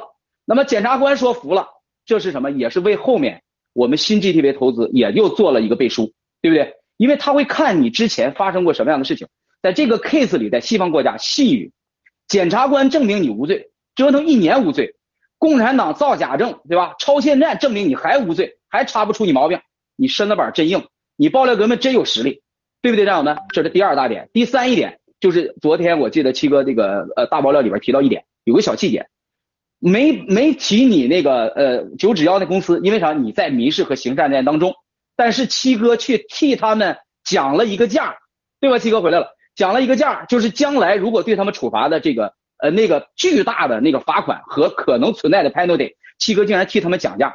就首先在新中国联邦上，我们大赢这个案子，我们还赢得了人格、道德，对吧？共产党，咱们是这个碾压他、秒杀他。那么生这个是给谁看？更重要的一步，西方的这些世界这些投资者，他们看着爆料革命、新中国联邦，这就是文贵先生在这个案件里边既有战略，但是我真的我是很震惊，要可以让七哥给大家说一下，怎么去替九尺妖去讲这个价，包括回答刚才尼克那个那个问题啊，尼克你可以再补充一下，问七哥，我这边就简单点评，好吧？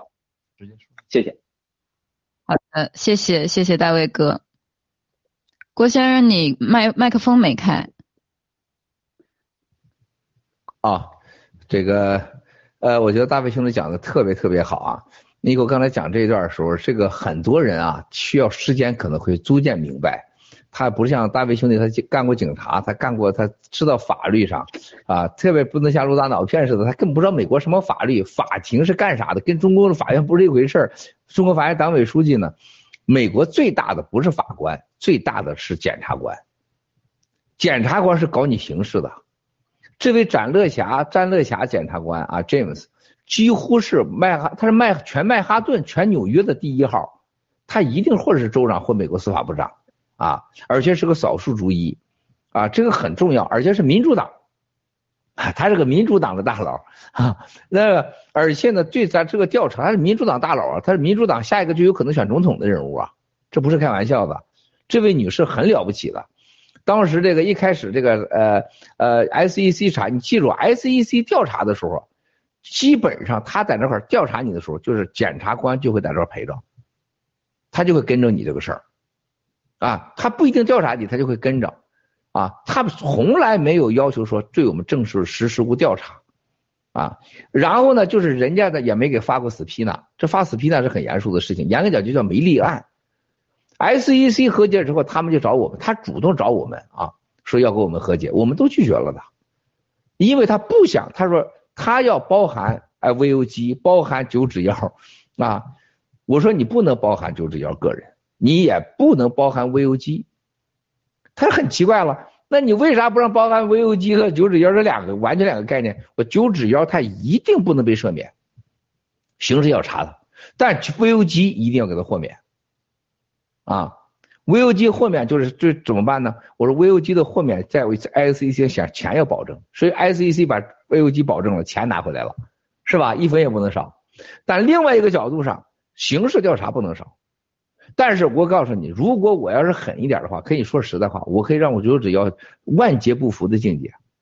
啊，我没有这么做，原因就是九指妖曾经他在爆料革命也做过事儿。说实话。我对九指妖下不得那种最狠的手，啊，这我就给他留了一面生路，啊，大家你们都能看明白。因为这个，我说这次我我本人我不要我本人跟你和解里面，你把我也列入调查，九指妖他一定会胡说八道啊，这我是干什么我这干什么的，是吧？我说你把我列在那儿。不要把我加加进加呃加进去，把我和九指妖一起来刑事调查。为什么呢？我要把占有其他还有一个凤凰农场的钱要拿出来。你凤凰农场卖问的钱你不拿出来不行啊，因为这个我承担。我说你可以对我刑事调查，这是根本原因。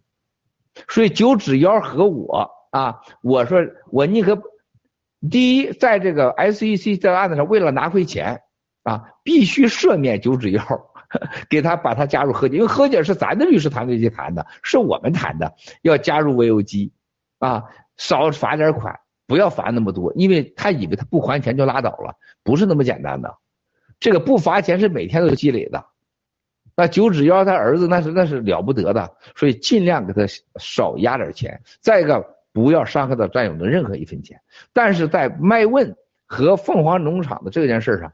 我愿意跟我自己让他接受被调查，因为那个钱必须得拿回来，占有的钱，所以我就接受这个刑事调查。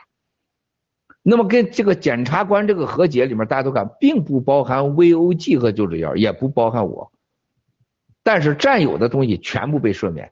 这里边最重要的问题不涉及到任何诈骗，任何刑事犯罪，这是天大的事儿。没有这几两句话，我们不会跟他和解的。这是重中之重，给我们服了。给我们证了名，更重要的是，我们这样一分钱也不能拿走，必须给拿回来。而且你不能说但是怎么样，还有对 GTV 整个系列不能有任何以后的所谓的禁制啊，进入到美国的金融市场，这是绝不可以的。那对战友们的那个损失太大了，没有任何进入，这是天大的事儿，比刑事犯罪这个事儿一点都不小。不能说 GTV 还有什么的 G Club 啊，以后不 G 翻身啊，进入美国这个市场。包括我王艳平，我们那些外国的这管理者们都不能有进入，这是天大的事儿啊，天大的事儿，没有进入，没有刑事犯罪，所有的所谓的就说到了一个，就是我们没有申请什么牌照，那胡说八道的。我再告诉大家，GTV 百分之百是合规合法的，只有一个，就是因为 VOG 触犯了两千个椅子的条例，这个你要超过两千，你要申领申报所谓的执照。我们的 G 任何人，包括现在尼克，你单位，你现在美国说我不超过两千把椅子，按照 GTV 发百分之百没有问题。最重要的事情，所有的投资者几乎是就差几个六七个人之外，百分之百都愿意继续投资，支持的投资，这是严重的打了 SEC 和这个这个调查组的脸啊！所以他不能再做别的，而且他损失巨大。你就在美国政府里边，他调查 SEC 和检察官，他是要每个都有预算的。检察官预算办公室估计他连飞往凤凰城的机票钱都没有了，他已经没钱了，啊，他没有这个预算，人家没有犯罪，你这申请什么预算呢？SEC 为这件事情损失的钱，他已经傻的没有任何钱了，他没有这个一个案子一个预算，所有 SEC 检察官都是律师，那都是有预算按小时算钱的，啊，我们这个就是共产党的超限战，共产党在美国的渗入战，这一回。更大的收获在哪里呢？所有报假像没毛的豆豆啊，还有那几个什么叫 James 啊啊，还在康州住的那个，他一定会被反刑事调查的。就你报的是假案，在美国，在德国，你知道现在你们一些小 seven，你报个假案试试，结果是不是弄死你了，对吧？你在英国，你像大卫，你报个假案试试去，十年八年都给你不拉倒。我有一个这个好朋友是一个中东人在英国当年跟老婆吵架啊，他出门以后这个混蛋玩意儿打了个电话，说我老婆在家吸毒，结果警察把他老婆给真给抓走了，在里边关了二十三个小时。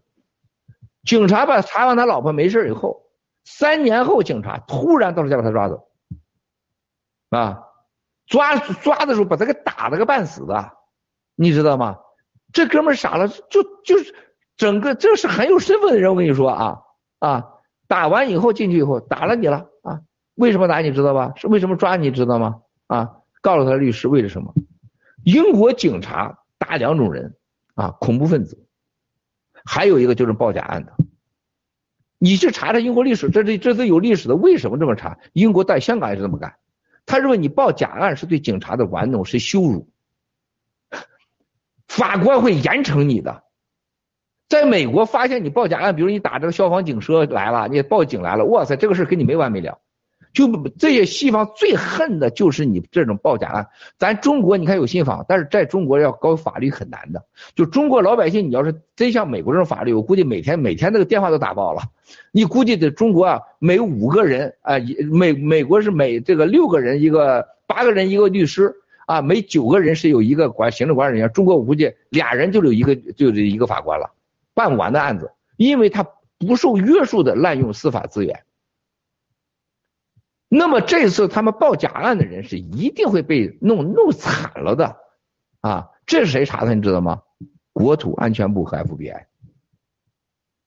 他查完以后再到他告他去，这就不是你检察官的事了。还有一个就那没毛的豆豆，还有那几个报假案的，就是你你投资钱，人家说你投钱的时候你看着文件吗？看了，他有问题吗？没问题。那你为什么那么快就把钱要打电话说你是被诈骗了呢？你缺心眼子。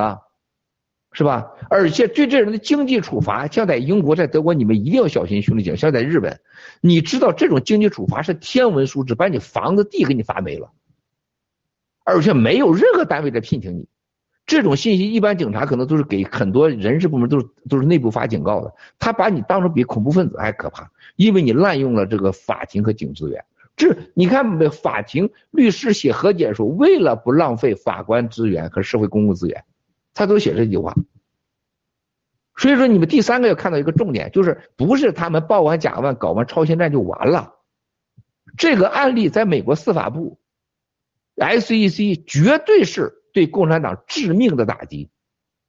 他已经警告了所有的司法界和律师事务所，SEC 和检察官都来自律师事务所，说共产党这次在这个事儿上绝对是超限战。第二个，展开刑事调查。第三个一定会对这些金融汇钱怎么钱怎么进来的，啊，汇这钱一定会查到底的，啊，包括媒体的这个这个在这块弄。那么接下来我要告诉大家的事情就是说，这个 GTV 和法官的这个免予刑没有刑没有涉嫌诈骗，不是免予刑事啊，是根本就没有。就刚才这个尼克说那个，压根就没有啊。再一个就是我们没任何错。啊再一个要想到接下来的事儿是什么？麦问，凤凰城，凤凰城的九指妖，他挪用了一千五百万给了龟头羊，还买房产，这个老天爷也救不了他啊！他要能低于二十年的时候，九指妖啊，我我真的是我我我我把那个指头给他找回来去啊！他是百分之百进去，但是关于这个 GTV，关于这次穆斯穆，我们把人性发挥了百分之百。考虑到九指妖曾经在 G News 和爆料，毕竟做了很多事我们不能坏良心啊。九指妖对爆料革命曾经是有贡献的，不管他有多坏，他还是干过一些事儿的啊。那么我们绝对给他手下留情，不再往他弄他啊，因为再弄他的话，他就更惨了。但在卖问凤凰城这件事情上，这是他自己做，他跟龟头羊、PJ 潘还有 Jenison 他们他们搞的，咱一点没办法，因为战友的钱还在那儿，必须拿回来。保为了保战友的钱，只能是我们既不推你九指妖，我们也不保你，但在 VOG 上我们是保了他，啊，在这个 SEC 案子彻底保了他，因为他连他连个律师都没有，只有我们来代表着一切来谈的，战友的钱全回来了。麦问绝对会让九指要进监狱啊，然后再说到你说这个陆大脑骗和石耀岩，现在这个起诉啊，起诉的陆大脑袋和石耀岩只有一个，我不应诉。啊，然后就就就就就跑了，然后就要缺席判决。陆大脑袋食药盐，只要缺席判决的情况下，陆大脑袋的所有正屁肯定没有，百分百的缺下正屁就没了。这个是我们交的移民局就说，这个人缺席审判，不可能给你缺席审判的人给你正屁的啊！大家一定要记住啊，在任何国家，当你有司法的案子在身，你不去接受任何的审判，不出庭的话，一个缺席审判，你终生不可能有政治庇护。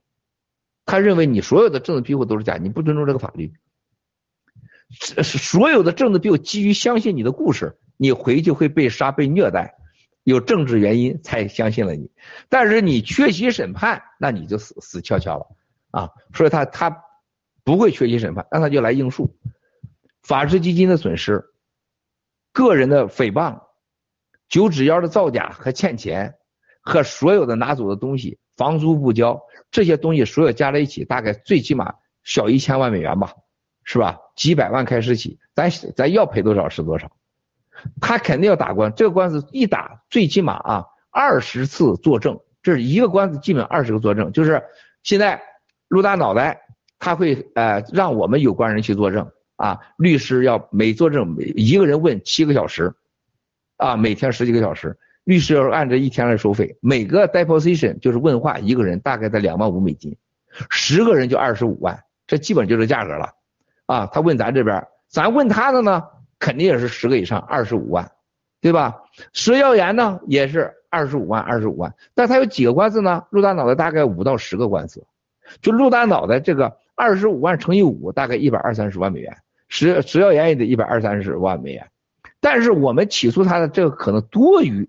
让他会让多一作证超过十个，啊，这二十五万就是肯定超过了一百多万。那么上庭费用，上庭，上庭基本上是三十万美元到二十万美元之间，大家你要记住，三十万是最低了，啊，然后上完庭啊，在这个当中如果有任何其他的需要作证的话，你像那个两个骗子的案子，他律师费大概得两三百万，就一般在美国一个案子打到法庭去，两百万到三百万之间。那么入大脑片呢，最起码五到十个，也就两三千万美元；食药盐也两三千万美元，啊，他就是共产党得给他两三千万美元打这个官司。那么最可怕的是食药盐，他现在他这个中间他说到了，现在包括入大脑片，说到了美国国土安全部啊，啊，FBI 呀，跟他谈话呀，已经在路上了。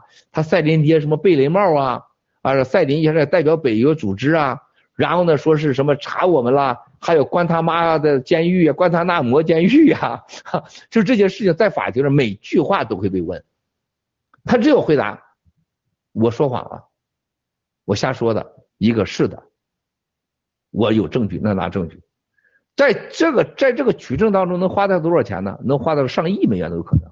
就在他作证说，哎，这件事我有证据，这一句话，怎了？你来证据吧。什么时间、什么通信方式、谁来的，我就开始查，我就查那个人，查那个人再查那个人，就死皮呢，就大家都懂这个法律程序的。他敢说一个出来，你看我的过去案子，你发现了吗？什么这个那个那个的，就一作证一嘟噜一串啊，他说一个人都可能给他再造成一百万美元的费用啊，都有可能。那他只能说瞎话，说瞎话是什么概念？知道吗？大家知道，这就是刑事罪了。说瞎话就是刑事罪。如果上庭你作证，比如说某人啊，这个后天有一个，就下周一还有大后天有一个相关那个案子，我现在不能说，因为在调查当中，在这个澳门作证啊，我们的跟律师评估是，他只有两个，一我说假话，这个事儿我从来没拿共产党的钱，一分也没有，只要咱拿出证据了他拿了，这叫做假证罪，大家知道，千万记住，你们一定要小心。你可以不说，你不要说假话，在法庭还作证当中，你们一定要记住，作证不一定让你赢这官司，但一定会能让你输。记住啊，这是法律，七哥用生命钱给你记住的。在律师问你的时候，你老觉得，哎，反正没法庭，我就坐这晃晃荡荡的胡说八道啊，这瞪眼胡说。记住，他不能帮你赢，他绝对能让你输。你要比对法庭还严肃。所以你说了假话，完了到法庭，二话不说，这人作证，立马把你提到刑事法庭去。就陆大脑片的律师行为和食药盐和九指妖，几乎全是瞎话。什么呃做假账单啊，陆大脑片什么贝雷帽啊，关塔那摩监狱啊，什么福林将军啊，什么他和 FBI 见面了，然后这正在追杀当中啊啊，然这所有这话都能让他进监狱。他只有俩选择：我说谎，一个我有证据，他不可能有证据。所以战友们要记住，你们一定要记住这句话：在法庭上说假话、假证是刑事罪，比这个什么 ICEC 刑检察官调查要重得多，直接就给你起诉了，刑事罪。而且在美国的这方面，从来不会给你手软。这就你在我们刚到外国就感觉到，为啥这个家伙不撒谎呢？是吧？你因为你在中国撒谎没事儿，你就觉得撒谎就可以啊？大卫上了法庭了，我按照中国那个，哎，我不知道啊。呃，我没有啊，是吧？你看，在中国没事儿，在美国，在西方法院，你事儿大了，跟杀人是一样的刑事罪嘛。所以这个案子，大家看到这个检察官给我们这个，我们没有说一句假话，没造一句假。兄弟姐妹，记住那以后，你们一定要懂得这个案子，很多人没说明白的。共产党最如果说当时在报案。我们真的上万份文件啊！你看这个和解都上万份文件，千万美元的律师费啊，多几万份，每个的人都是。他这你看啊，我的个人律师是完全独立的，GTV、Saraka、VOG、九指妖、王艳平，还有总裁、董事都是单独的律师啊，你不可能共用的。你想想，每个律师的文件都是几千份、上万份、几万份啊。你觉得那张纸来的代价是？那不是开玩笑的。但是这个中间你撒一次谎，你就完了。啊，你比如说大卫投资了，大卫投了十万美元，当时给七哥通话，七哥说：“我保证你十倍回报。”啊，然后这个我就是这个什么什么，完了，就这一句话就完了，啊，就完了，知道了吗？如果问我说，我从来没说过啊，你九指妖，你嘟大等谁一定这么说，我从来没说过。只要举证出来，立马你进监狱，而且这种还不准保释，在法庭作证期间的所有不准保释。所以你看，证明在尼克，你刚才那句话很重要，咱没有任何造假，没有任何刑事犯罪，不适合任何诈骗，这个词儿大了去了，懂得法官就知道，这完全是个冤枉的案子。所以他，你知道检察官。兄弟姐妹，你知道吗？当发给我，你知道这都是九月十三号签的。七哥那天直播时候，我只说 SEC，我没有说刑事调查这个。你看你七哥搂的多辛苦，实际上那时候已经签了。是什么他的？是他先签，我们后签的。问完我在车上，你要不要签？啊，所以我说那就签了吧，因为保护战友的钱就签了吧。啊，但是因为我等他公布出来，检察官他们都想抢头条 SEC，结果 SEC 把他头条给抢了，没告诉咱。所以他就没没没没公布出来，说检察官沾了钱，检察长肯定不开心。但是你他干了一件事，就没罚咱钱，本来是也罚三千五，一模一样的。说他百分之百要和这个呃那个呃 SEC 一样，没罚，把最后一分钟把罚钱给拿掉了。我们的伟大的检察长太可爱了，所以说他选举的时候我们要合法的，大家一定要去支持他啊，要支持他，他在做任何政府官员选举要支持他啊，我支持我们没他没有罚钱。没罚，还同意了把 VOG 啊继续刑事调查和纠治谣，这检察长太伟大了。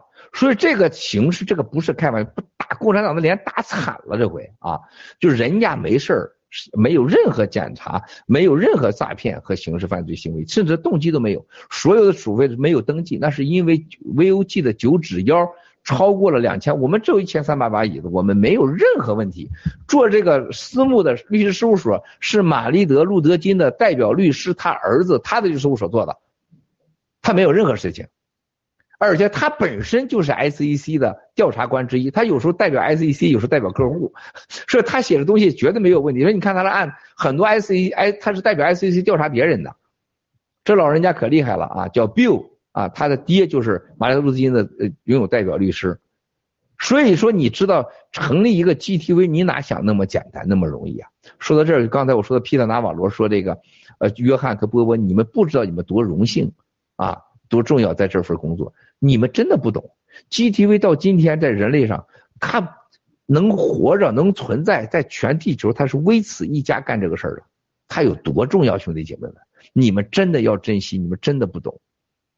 啊，所以说，包括 SEC 这个和解，检察院检察官这个这个刑事和解，这几乎真的是不可能的事情，而且证明了我们的伟大。我们会拿这个去告诉所有人，你看我被挂到超限战，证明我这完全老实忠实的，这意义很重大，很重大啊！希望大家真的能明白。那么接下来呢，我希望战友们记住，接下来的一场场的战斗当中会更加血腥、更加残酷，就真的没开始了。我们就是接受这些大直播，让共产党内部炸了锅了，哪件事都炸了锅了。我们所说的话，没有世界上没有一个组织、一个国家、一个人敢说的，只有我们敢说。我们讲的房地产、金融、洗钱、万达啊，特别是平安陆金所、马明哲是吧？马明哲的陆金所洗钱，我们有战友现在跟美国人聊天，说陆金所这个是美国不呃养老基金投了，美国人说我们是不会投这个钱的，怎么可能投这么风险大的钱？就战友一给他看，美国人脸都绿了。就这种故事发生不是一起好多起，吓傻了，是不是？我们来自德国的，我们的微蓝给我发信息，他现在在美国呢，他就遇到这种事美国人脸都绿了。还有来自我们的德州的啊，我们的小小瑶瑶啊，瑶瑶姑娘，这是来自清华的高材生，跟这个在德克萨斯几个大基金大佬啊，卡尔维斯的总裁都去了啊，然后他说这个保险基金什么什么这陆金属，他说不可能。我们反共，但是你这个不可能。就是说，你看看一查把那直播是全傻眼了，啊，说最敏感的几个两种全投了，多大的事儿啊！然后平安到处吓唬，到处弄。我还没有，咱们接下来开始啊。香港汇丰银行是平安犯罪的平呃平台，啊，所有的香港汇丰要封锁的香港的所有的那些兄弟姐妹们的账号和共产党提供的信息。包括这些社交媒体平台帮助香港人啊，呃，这个帮助共产党抓捕香港人，这事儿跟他们都没完啊。接下来事儿都会发生在哪里啊？都会发生在台湾啊。就像头两天在那个英国被抓那几个那个大使馆那几个人啊，曾经也跟着过大卫啊，现在已经都交代了啊。英国大卫也是我们的猎捕目标之一啊，他都承认了，而且英国政府说，你只要是全交代清楚，给你政治庇护。我们保证你的安全。现在已经不是跟踪我们战友被抓捕的问题了。说在英国认为他都有可能是在伤害美国英国人，甚至贩毒啊，帮助贩毒分子，甚至放毒都有可能干得出来啊。所以兄弟姐妹，我们这战争是一个接一个的胜利，一环接一环啊。所以说我们这每次大直播的背后，你看到。我们播着播着，这个恒大危机，房地产就来了；播着播着，金融危机就来了；播着播着，疫苗的全球的反抗就来了；播着播着，陆金所事就来了；播着播着，哇塞，全世界突然发现军队都被打疫苗了，啊！播着播着，阿富汗就成了塔利班了，哇塞，这是什么概念啊？是不是啊？啊！然后播着播着，全世界的邪恶的黑手就出来了，是吧？播着播着，皮特纳瓦罗就成了新中国联邦的在新中国大使代表了，这是多大的事儿啊啊，是吧？今天我们到这儿的时候，我们现在十一点四十五了，我们我今天也同样的时间啊，我们今天下午的五点钟或六点钟开始班农先生老父亲过生日直播，五点六点都可以，呃，一会儿给菲菲说一下，我只能是呃露面讲上个十分钟二十分钟，然后我就不能了，因为我今天呃下午有一个就是。欧亚洲的早上啊六点钟，我要跟亚洲的几个国家，包括台湾啊，台湾大牛你别担心啊，巴黎啊，放心有七哥在，虽然很恐怖，但你俩跟了爆料革命了，那好日子在后边呢。你你这个你一定要相信啊，七哥在台湾的力量从来没让你看过，就像在西班牙共产党去去去引渡我们的战友的时候，咱战友到那一一说话，突然警察盖上铐子人给带走了。我在西班牙的大使犬涛，情报主任亲自出面告诉西班牙，我这人马上就带走，在中国诈骗二十亿啊！然后呢，这个这个甚至有人命的行为，然后这个中中西的所有的经济合同啊，几百亿的合同都可以顺利进行，但是你不把它交给我们就不行了。马上咱们那个他闺女给我发的信息，我不知道他是谁呀，我们四十五分钟内搞定，啊，找了他们的这个这个内政部。找了他当地的这个马上总统办公室，说这个是完全政治陷害，是我新中国联邦成员，你敢把人带走，那这件事情处分。哇塞，他们懵了啊，说这个呃中国大使犬涛亲自坐镇监管，从来没有过啊，所谓的武官处姓刘的，那不就是情报官吗？啊啊！我说他所有说的整都是假的，而且我说你应该把他马上给我留下来，还现在移到酒店去了啊！现在还可以理发，可以美容，还可以视频啊，他闺女啥的都可以，都救下来了，这才让你展示我们的新中国联邦的力量。吹牛呢？吹牛的人不早就没了吗？说在台湾你会遭受，你哪哪天你俩突然有人拍一俩车门说跟我走。上上飞机啊，你俩就赶快走啊！暗号啊，七哥的这个这个呃这个形象一看就明白了是吧？你包括你们的家人啊，放心，在台湾绝对超出你想象，我说的绝对能吓死你的力量啊！美国驻台湾的几个所有的人过去都是我的朋友，几乎百分之八十人都是过去在北京大使馆工作的啊。在北京大使馆工作的啊，大家都明白了吧？当初你看那些案子当中涉及到跟我啥关系，都是一二十年的哥们儿啊。我说我这些几个重要的战友，关键时候我得先到你这玉山，先把我这兄弟给我安全起来，然后要用美国的什么东西在那运出来啊。我不敢保证，但是我一定会尝试的，不要紧张啊。然后呢，我今天呃还跟台湾呢、日本呢这些人。关于疫苗，关于这个这个共产党的疯狂啊，继续开会。所以说我下午的班农父亲的百岁啊，这个寿诞的节日啊，这个节目就你们来搞了，我就讲个一二十分钟。因为班农先生的父亲一百年寿辰，在中国是吉星寿星，关键他爹是咱的战友他不仅是班农的爹，他是咱战友啊。所以说咱今天好好的战友给他过个生日。咱们现在一起为七十五亿的全我们的人类啊同类们祈福，为十四亿新中国联邦的同胞祈福，为台湾、香港、西藏、新疆爆料革命战友全部家人祈福。祈福完以后，请大卫每人来一分钟，然后咱们结束今天直播，谢谢。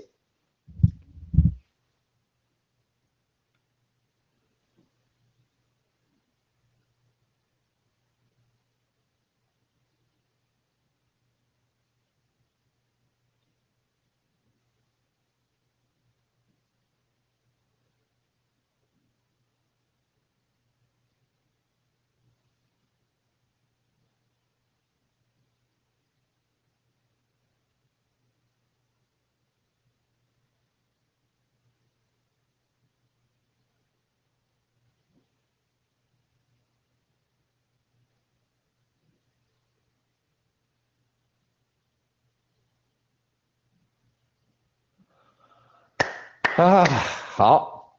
再次的祝愿我们所有患病的所有全球的战友们早日康复。我会继续，啊，我一个人会为你们每天早晚啊，会为你们祈福祈祷。现在请，哎，小小福利组织啊，每人来一分钟，咱们结束，谢谢。谢谢，谢谢郭先生，先请大卫哥。让巴黎和这个大牛吧，他让他们先来吧，啊，他们那边很晚了，嗯。巴黎大牛，你们说吧。嗯，你们先说。首先要好，谢谢，非常非常感谢这个文贵先生还有爆料革命，呃，刚刚啊这番话真的是非常感动，相信很多的台湾战友听到也都呃会这个非常非常的这个呃放下心里很多的这个负担，但而且这个真的这个台湾现在就是我能说就真的只要有零点零一个文贵先生呢，也不会是现在这样了，这真的是。啊，没有人在爱台湾，没有人在呃真心想要为台湾付出，都是想要拿拿到一些东西。然后呃，这个说回来，这个中共从去年的像这个是病毒啊，然后还有呃美国大选，操控美国大选，然后到这个操控媒体啊等等，然后到这一次的司法案件，那我自己也会也是觉得说，呃，透过每一次的这些事件呢，一定会有更多这种呃有正义的人士，他们会清醒过来。然后他们会看清楚这个真相，然后会不断的来壮大我们爆料革命的这个信用，以及爆我们爆料革命的这个呃力量。然后总有一天我们一定会干倒这个共产党的。谢谢。首先要谢谢七哥刚刚讲的那段话，非常感恩，我也感到觉得很感动，真的没有爆料革命，没有七哥，我们真的没有办法，就是没有未来，对，没有未来。谢谢。谢谢，感谢大牛巴黎，请那个。好的，谢谢。呃，那个其实七哥就顺着台湾这个问题说下去哈，就七哥刚才说的那段话呢，呃，我听着也是非常感动，但是我一点都不惊讶，因为呃，作为一个这个呃 GTV 的老椅子，我我听刚才七哥讲的那个这这个案子，我是有感触的，因为呃。当时的时候，就确实是当时我们讲的，就是说啊，不能超过两千是一个限额，如果超过两千的话，那就涉及到另外一个呃一个性质了，就不是那个私募的性质了。那么由于 VOG 这些这些后来又被证明是伪劣的这些人，呃，导致了我们这么多的麻烦。但是七哥为了战友，他给 VOG 单独还有律师，然后为了这么多战友，付了那么多的罚款。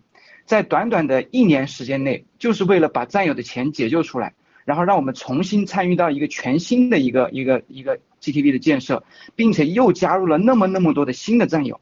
其实过去这四年来，你一点一点所有的这些点滴，真战友都能看得到，真战友都不会觉得，就是你本来最开始的时候你会非常的惊讶，包括之前就那个就那个呃郝郝海东的孩子对吧？郝郝润泽。你所有的这些事情都是一个又一个的点，当你把它串起来看的时候，你就知道什么叫爆料革命，什么是新中国联邦，新中国联邦怎么对待新中国联邦人。所以刚才讲到台湾这个问题，我就顺着这个这个讲下去，我就觉得呃非常非常的自豪，我觉得呃无悔啊无悔，此生无悔入爆料革命。嗯，谢谢。你把你的钱都给七哥吧，你别老说呀，你把钱都给我的。大卫，大卫，你说大卫。好好，谢谢七哥。刚才呢，战友们也听到了七哥给我们讲了这么多啊，今天也说了很多很多，尤其是刚才最精彩的，我觉得，呃，说 SEC 这块儿，战友们一定要明白这件事情的这个这个意义。我们被人折腾了一年，共产党的超限战，然后这个纽约最棒的这个检察官，他的权力又这么大，在司法体系，他来背书，我们没有任何的违法犯罪，然后七哥还把所有战友的钱包进去，个人调查。然后还把 VUG 所有的这个民事、刑事单独的去走这个美国的流程，我想请问这样的，就这个过程，我们能不能在爆料中能找到我们的信心？刚才七哥说了一句话，我们渡的是有缘人，我觉得我们不仅仅是渡缘人，还要有德人、有胆识之人。二零一七年七哥爆料革命刚出来的时候，我作我们作为刚刚看爆料革命的，我们为七哥捏把汗，就当时觉得，哎，这个企业家，哎，因为他神秘嘛，突然出来，太害怕共产党了，就我们的懦弱。我们的无知，在这四年爆料革命，我们开智了，明了。那现在那个勇气能不能涌上心头，加入到爆料革命，加入到新中国联邦？这所有发生的事情，共产党在美国折腾这么大一圈把他的信誉，把他的超限战已经暴露在美国司法、国土安全部 FBI 后面要调查，这回真 on the way 了，对吧？大脑片在那天天吹，这回 on the way 了啊，九指药。那反过来说，我们能不能有勇气接纳这些事实，对吧？你连看真相都敢都不敢吗？你连面对病毒疫苗？和解药的真相都不敢吗？所以说兄弟姐妹我我觉得我们再没有这么好的时候，团结一致，对吧？坚定我们爆料革命灭共的这个誓言。所以我为有七哥啊，当年老弟咱们俩这这个这个缘分，老弟觉得我我真的是选对了。我以我爆料革命当中的一个战友，我以我一个普通的啊，在东北成长起来的一个一个年轻人吧，东北汉子，我也没什么很深的文化，但是我认真和假，我认善和恶，我认实力。我认以德，对吧？七哥的这个真正用用行动，这个我们为真不破。还有呢，就是爆料革命积累的这个信誉，对不对？正道主义，所以我心里特别踏实，特别自信。我也希望咱们战友们都拿出这个勇气来，大家自信，跟着七哥，咱们坚定到底。好，我就说这些，谢谢七哥。谢谢大卫兄弟啊！我我说是我还简单，嗯，小三我再说几句啊，我还几个事跟你们聊一下啊。你然后你俩再说，你俩总结完就结束啊。我要给大家重申，你看我有个好消息，就是我们这个郝海东先生啊，他儿子郝润泽啊被共产党残害，我们就救回来这个事情，这在西方世界你们没有感觉啊？是西方人认为这是不可思议的事情啊。我希我想运哲他也没感觉，但是是未来你们会知道更多的背后的真相，我们的力量，我们的朋友无处不在啊。郝运哲呢，在昨天正式当了爹。啊，我们郝海东是老妈，共产党这孙子哎，这孙子，这回结果老天爷给送一孙子来，我说兄弟恭喜你了，这回真送一孙子来啊！这个这个让我起名了，我说我从来没给孩子起过名，我说是这咋起名啊？是不是也不能叫叫说啊好孙子啊？是不是？你不能叫好孙子，所以说恭喜他登记啊！这个现在有了真孙子了，共产党的这骂的孙子真孙子了。另外一个我要给刚才大卫兄弟所说的，就是我们就是这次爆料革命啊，证实啊就是真假和善恶的问题。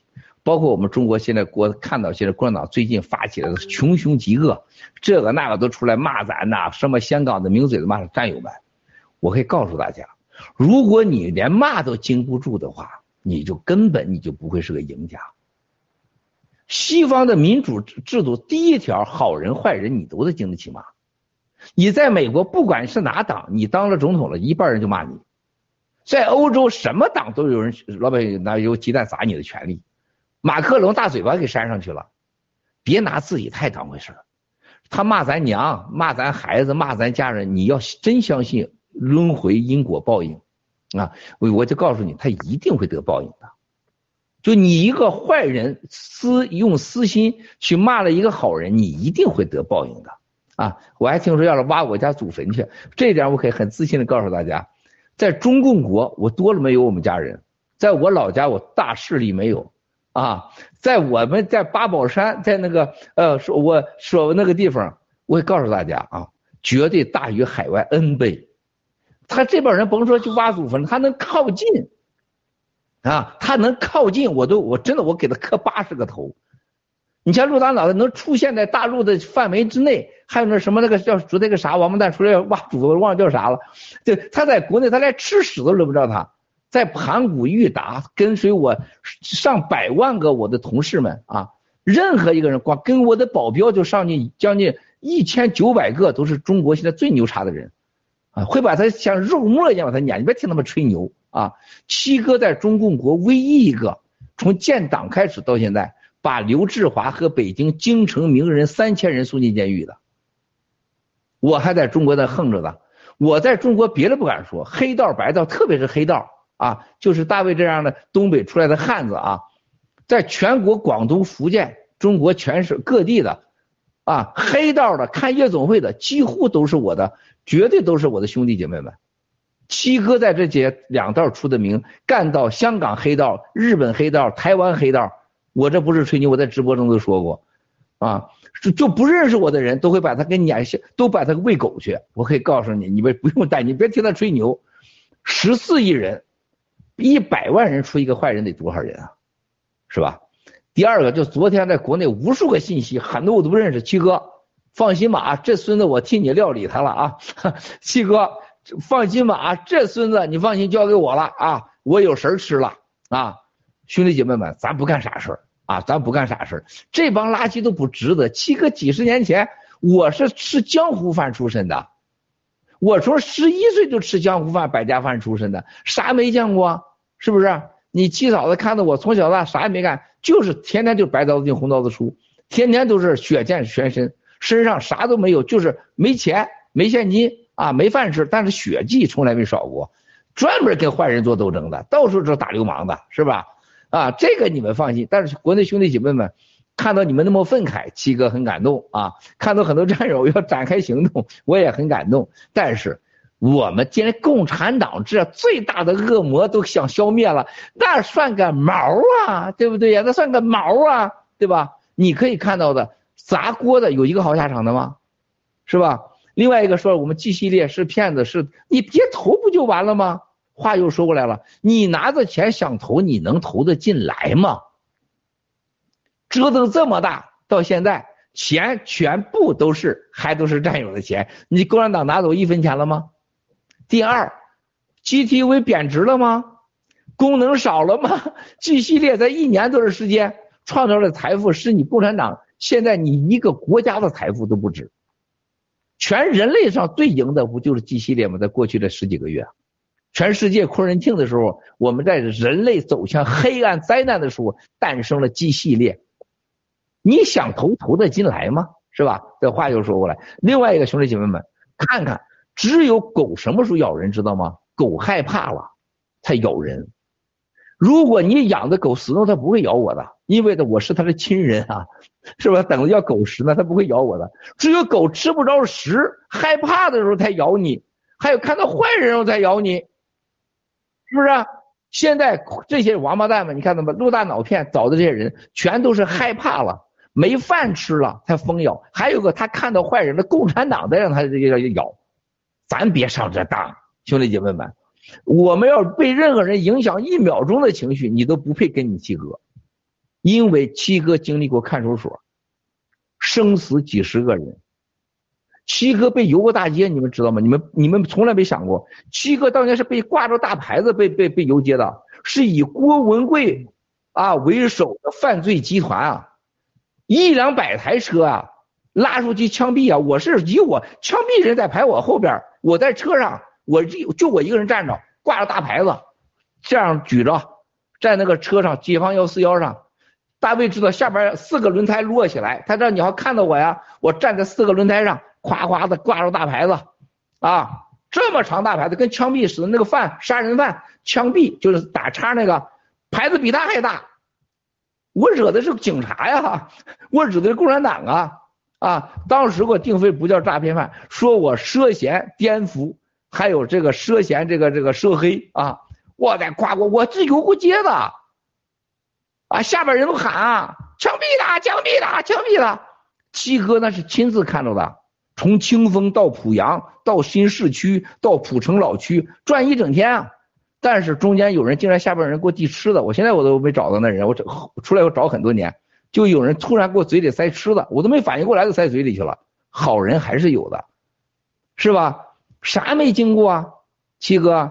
你说你七哥当时在郑州的出来的时候，那人家传言说我跟我包了个好莱坞明星，我是被好莱坞明星给包了，是吧？我坐飞机在我前面人说，你整那宇大吧，那老板被那美国好莱坞明星给包了啊，是不是拿着钱来搞老搞间谍活动来了？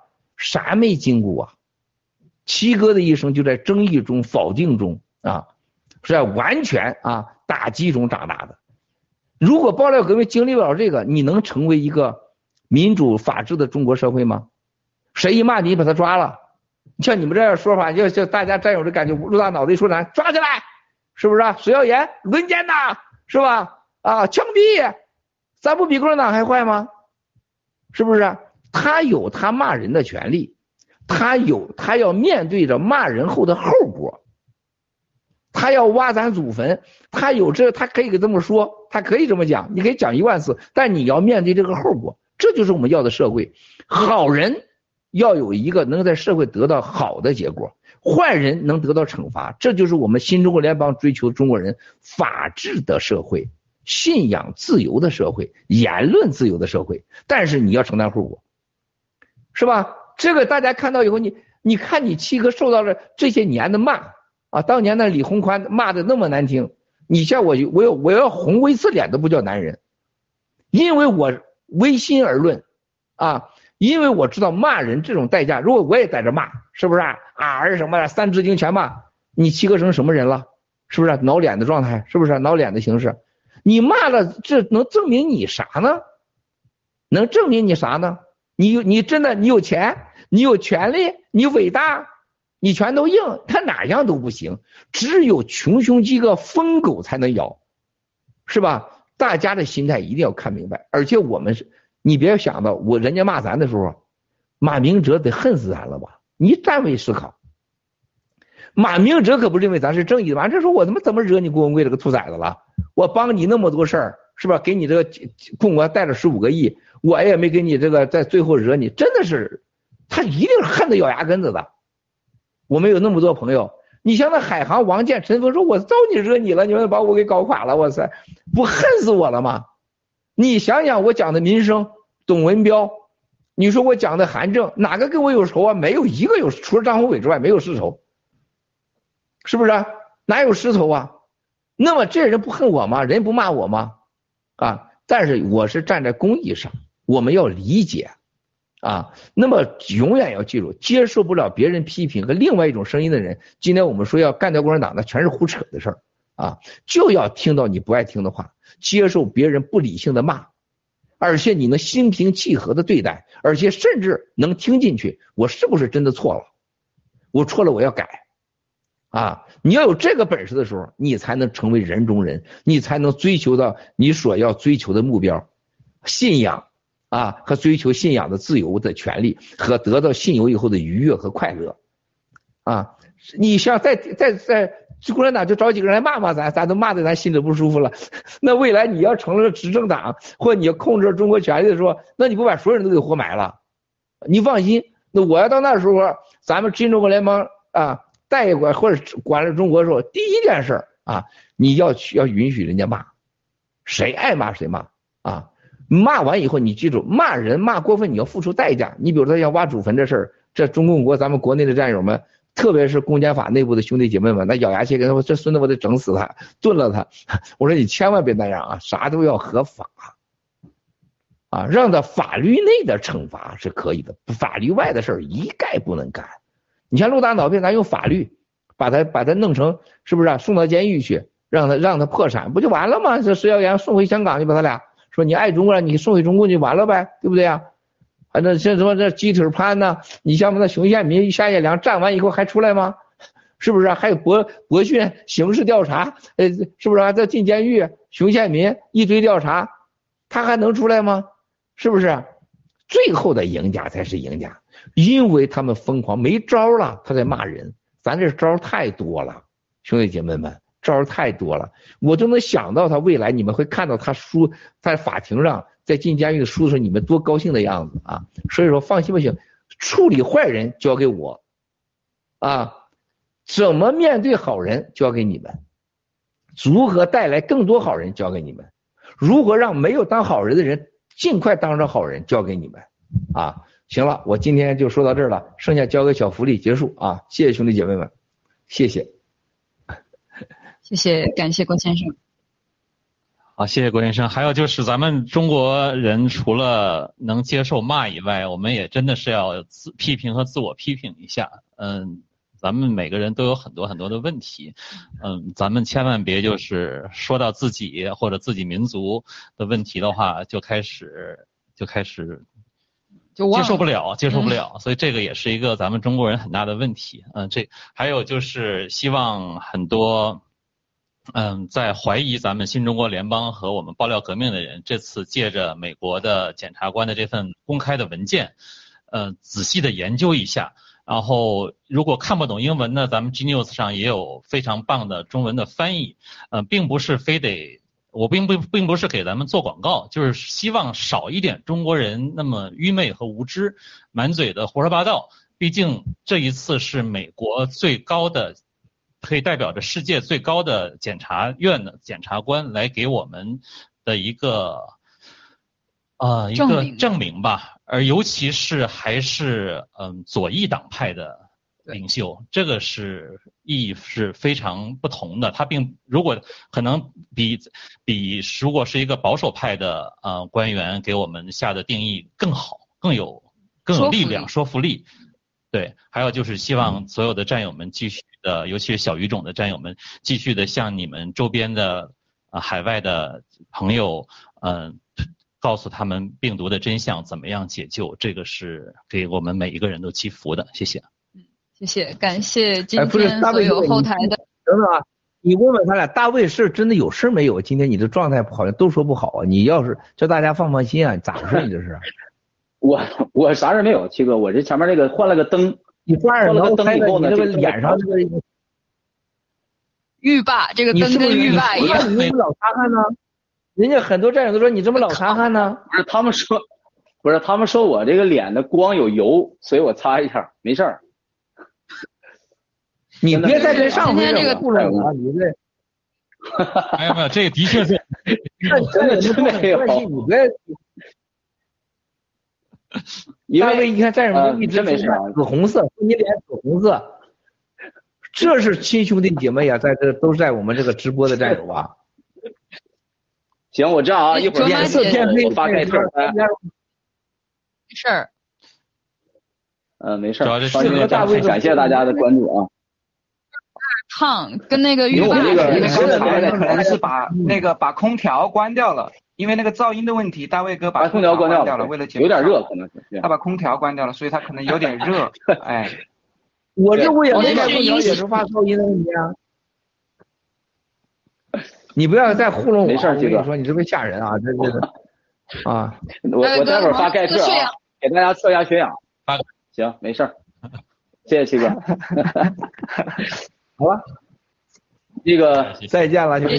飞稳，也感谢咱们辛苦的塔博团队啊，这个辛苦的努力啊，非常棒，谢谢。谢谢后边今天的推流是去三百年飞飞是吧？卓玛姐，呃啊卓玛姐啊卓玛呀卓玛，今天又是卓玛。卓玛姐这个厉害，这个这属于黑客级的。我早上来来办公室了。嗯，所以英喜这块儿，这个你看看，就出人才。卓玛这个目前推是最好的。这说到这卓玛推，就头两天这个小王子和郑业仨惹了大事儿啊。从爆料革命以来，每次出啥事我没有心情不好过。这俩人这回把我真的是，当时我跟你们原话，咱从来微针不破。当时皮特纳瓦罗就说：“这样能灭共吗？”问了三遍，问的我是真不好意思。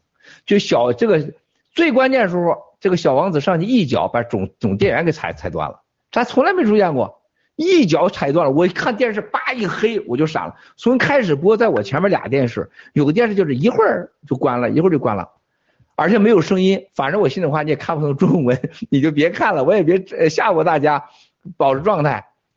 就那我忍着啊，然后呢，Peter 就觉得太白。还有觉得后边玻璃也白，所以你看到效果是很差的啊。弄了四个摄像机，实际就一个镜头基本管用。后来那几个就闪了闪，光机关键是一脚把直播给踩断了。哎呦我的妈呀！你那个那个班农先生啊，那个脸那个，你看从那一刻 Peter 就没状态了，再回来时就没状态了。再离开的时候就离开，这班农就是摇头，他俩就说这怎么会发生这种事？这怎么会灭共？这哎我听得我就懵了。这个正义小撒旦，这回这个小王子是惹了大麻烦了。完了之后，国内的战友，哎呀，比我生气啊，嗷嗷的跟我说，怎么会发生这种事情啊？怎么会发生这种事情？就爱咱们去战友们，你们一定要，我要求求你们战友们，你们要知道多少战友在爱你们。就这点事儿，就战友们都是国内是深夜呀，这些人呐都是睡不着觉啊，比咱急呀。啊，谁要看谁？你看大卫身体不好，你很多战友给我发信息说大卫咋回事啊？那鸡哥又咋回事？都给我发信息，是吧？就是真心爱你，真关你。那路德不给你发信息，他他巴子你黑掉才好呢，是不是？这个孙子是吧？就这样，这就是爱呀，这就是爱呀。再一个就是那错误了，大家就说这个小王子这不这样干这种事情，确实让我我都我也不知道该怎么好了。这要这王艳平是我的这过去的这个同事，王艳平知道这要是我摊在我身上，我就彻底完了，消失了啊！你要在国内的很多同事知道摊在身上这是什么严重的后果。七哥对人很宽容，但是我对咱们共同战斗的同事我一点不宽容。我说心里话，因为宽容的代价就是你会更愚蠢，啊，就这么简单。所以说这回的代价，但是卓玛这个做太棒了，所以大卫。这英喜值得珍惜啊！今天的很多视频都是英喜做的，很多这个呃，这今天多稳定。今天 GTV 人也没黑客了吧？原来那也不是人共产党的黑客，别怨人家，不是共产党黑你，别人黑，是咱的技术问题、操作问题，真不是共产党黑的，好吧？再次感谢卓玛妹妹啊，卓玛妹妹啊，谢谢了所有后台工作的兄弟姐妹，谢谢谢谢。好了，我下去了啊，谢谢七哥辛苦了啊，谢谢巴黎大牛，谢谢您，太棒了，谢谢。谢谢谢谢大家，大伟哥，谢谢台湾巴黎，辛苦了啊！谢谢大牛，大牛巴黎赶紧休息吧，谢谢啊！谢谢小福利，谢谢。好，我赶紧测一下啊，我当众测一下啊，我当众测一下，给大家交代。等一下，先确定一下，等一下啊，先确定一下再。雷针不破九十六啊，没有问题啊，不是特别高，但是九 九十六，因为刚测一会儿看能不能长上，能不能看到？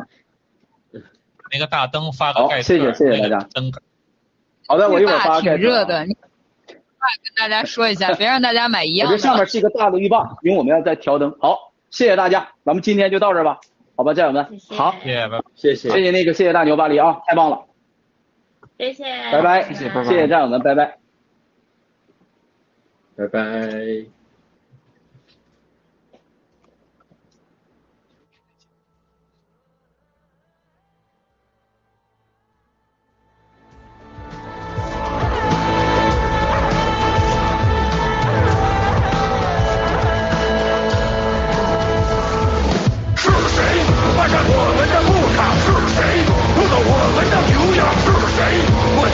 的语言是谁剥夺我们的信仰？是谁奴役我们的兄弟？是谁蹂躏我们的心愿？是谁让我们母亲流泪？是谁杀灭孩子的希望？是中国共产党！共产党！战马就是我的生命雄鹰，是我飞翔的翅膀。踏上不羁风致的马靴，把爱情让我藐视死亡。跨上马与狂风对话，迎着黄沙再次出发。无畏的血水战甲滑落，我的伤口是燃烧的太阳。哎呦，哎呦，哦嘿呦，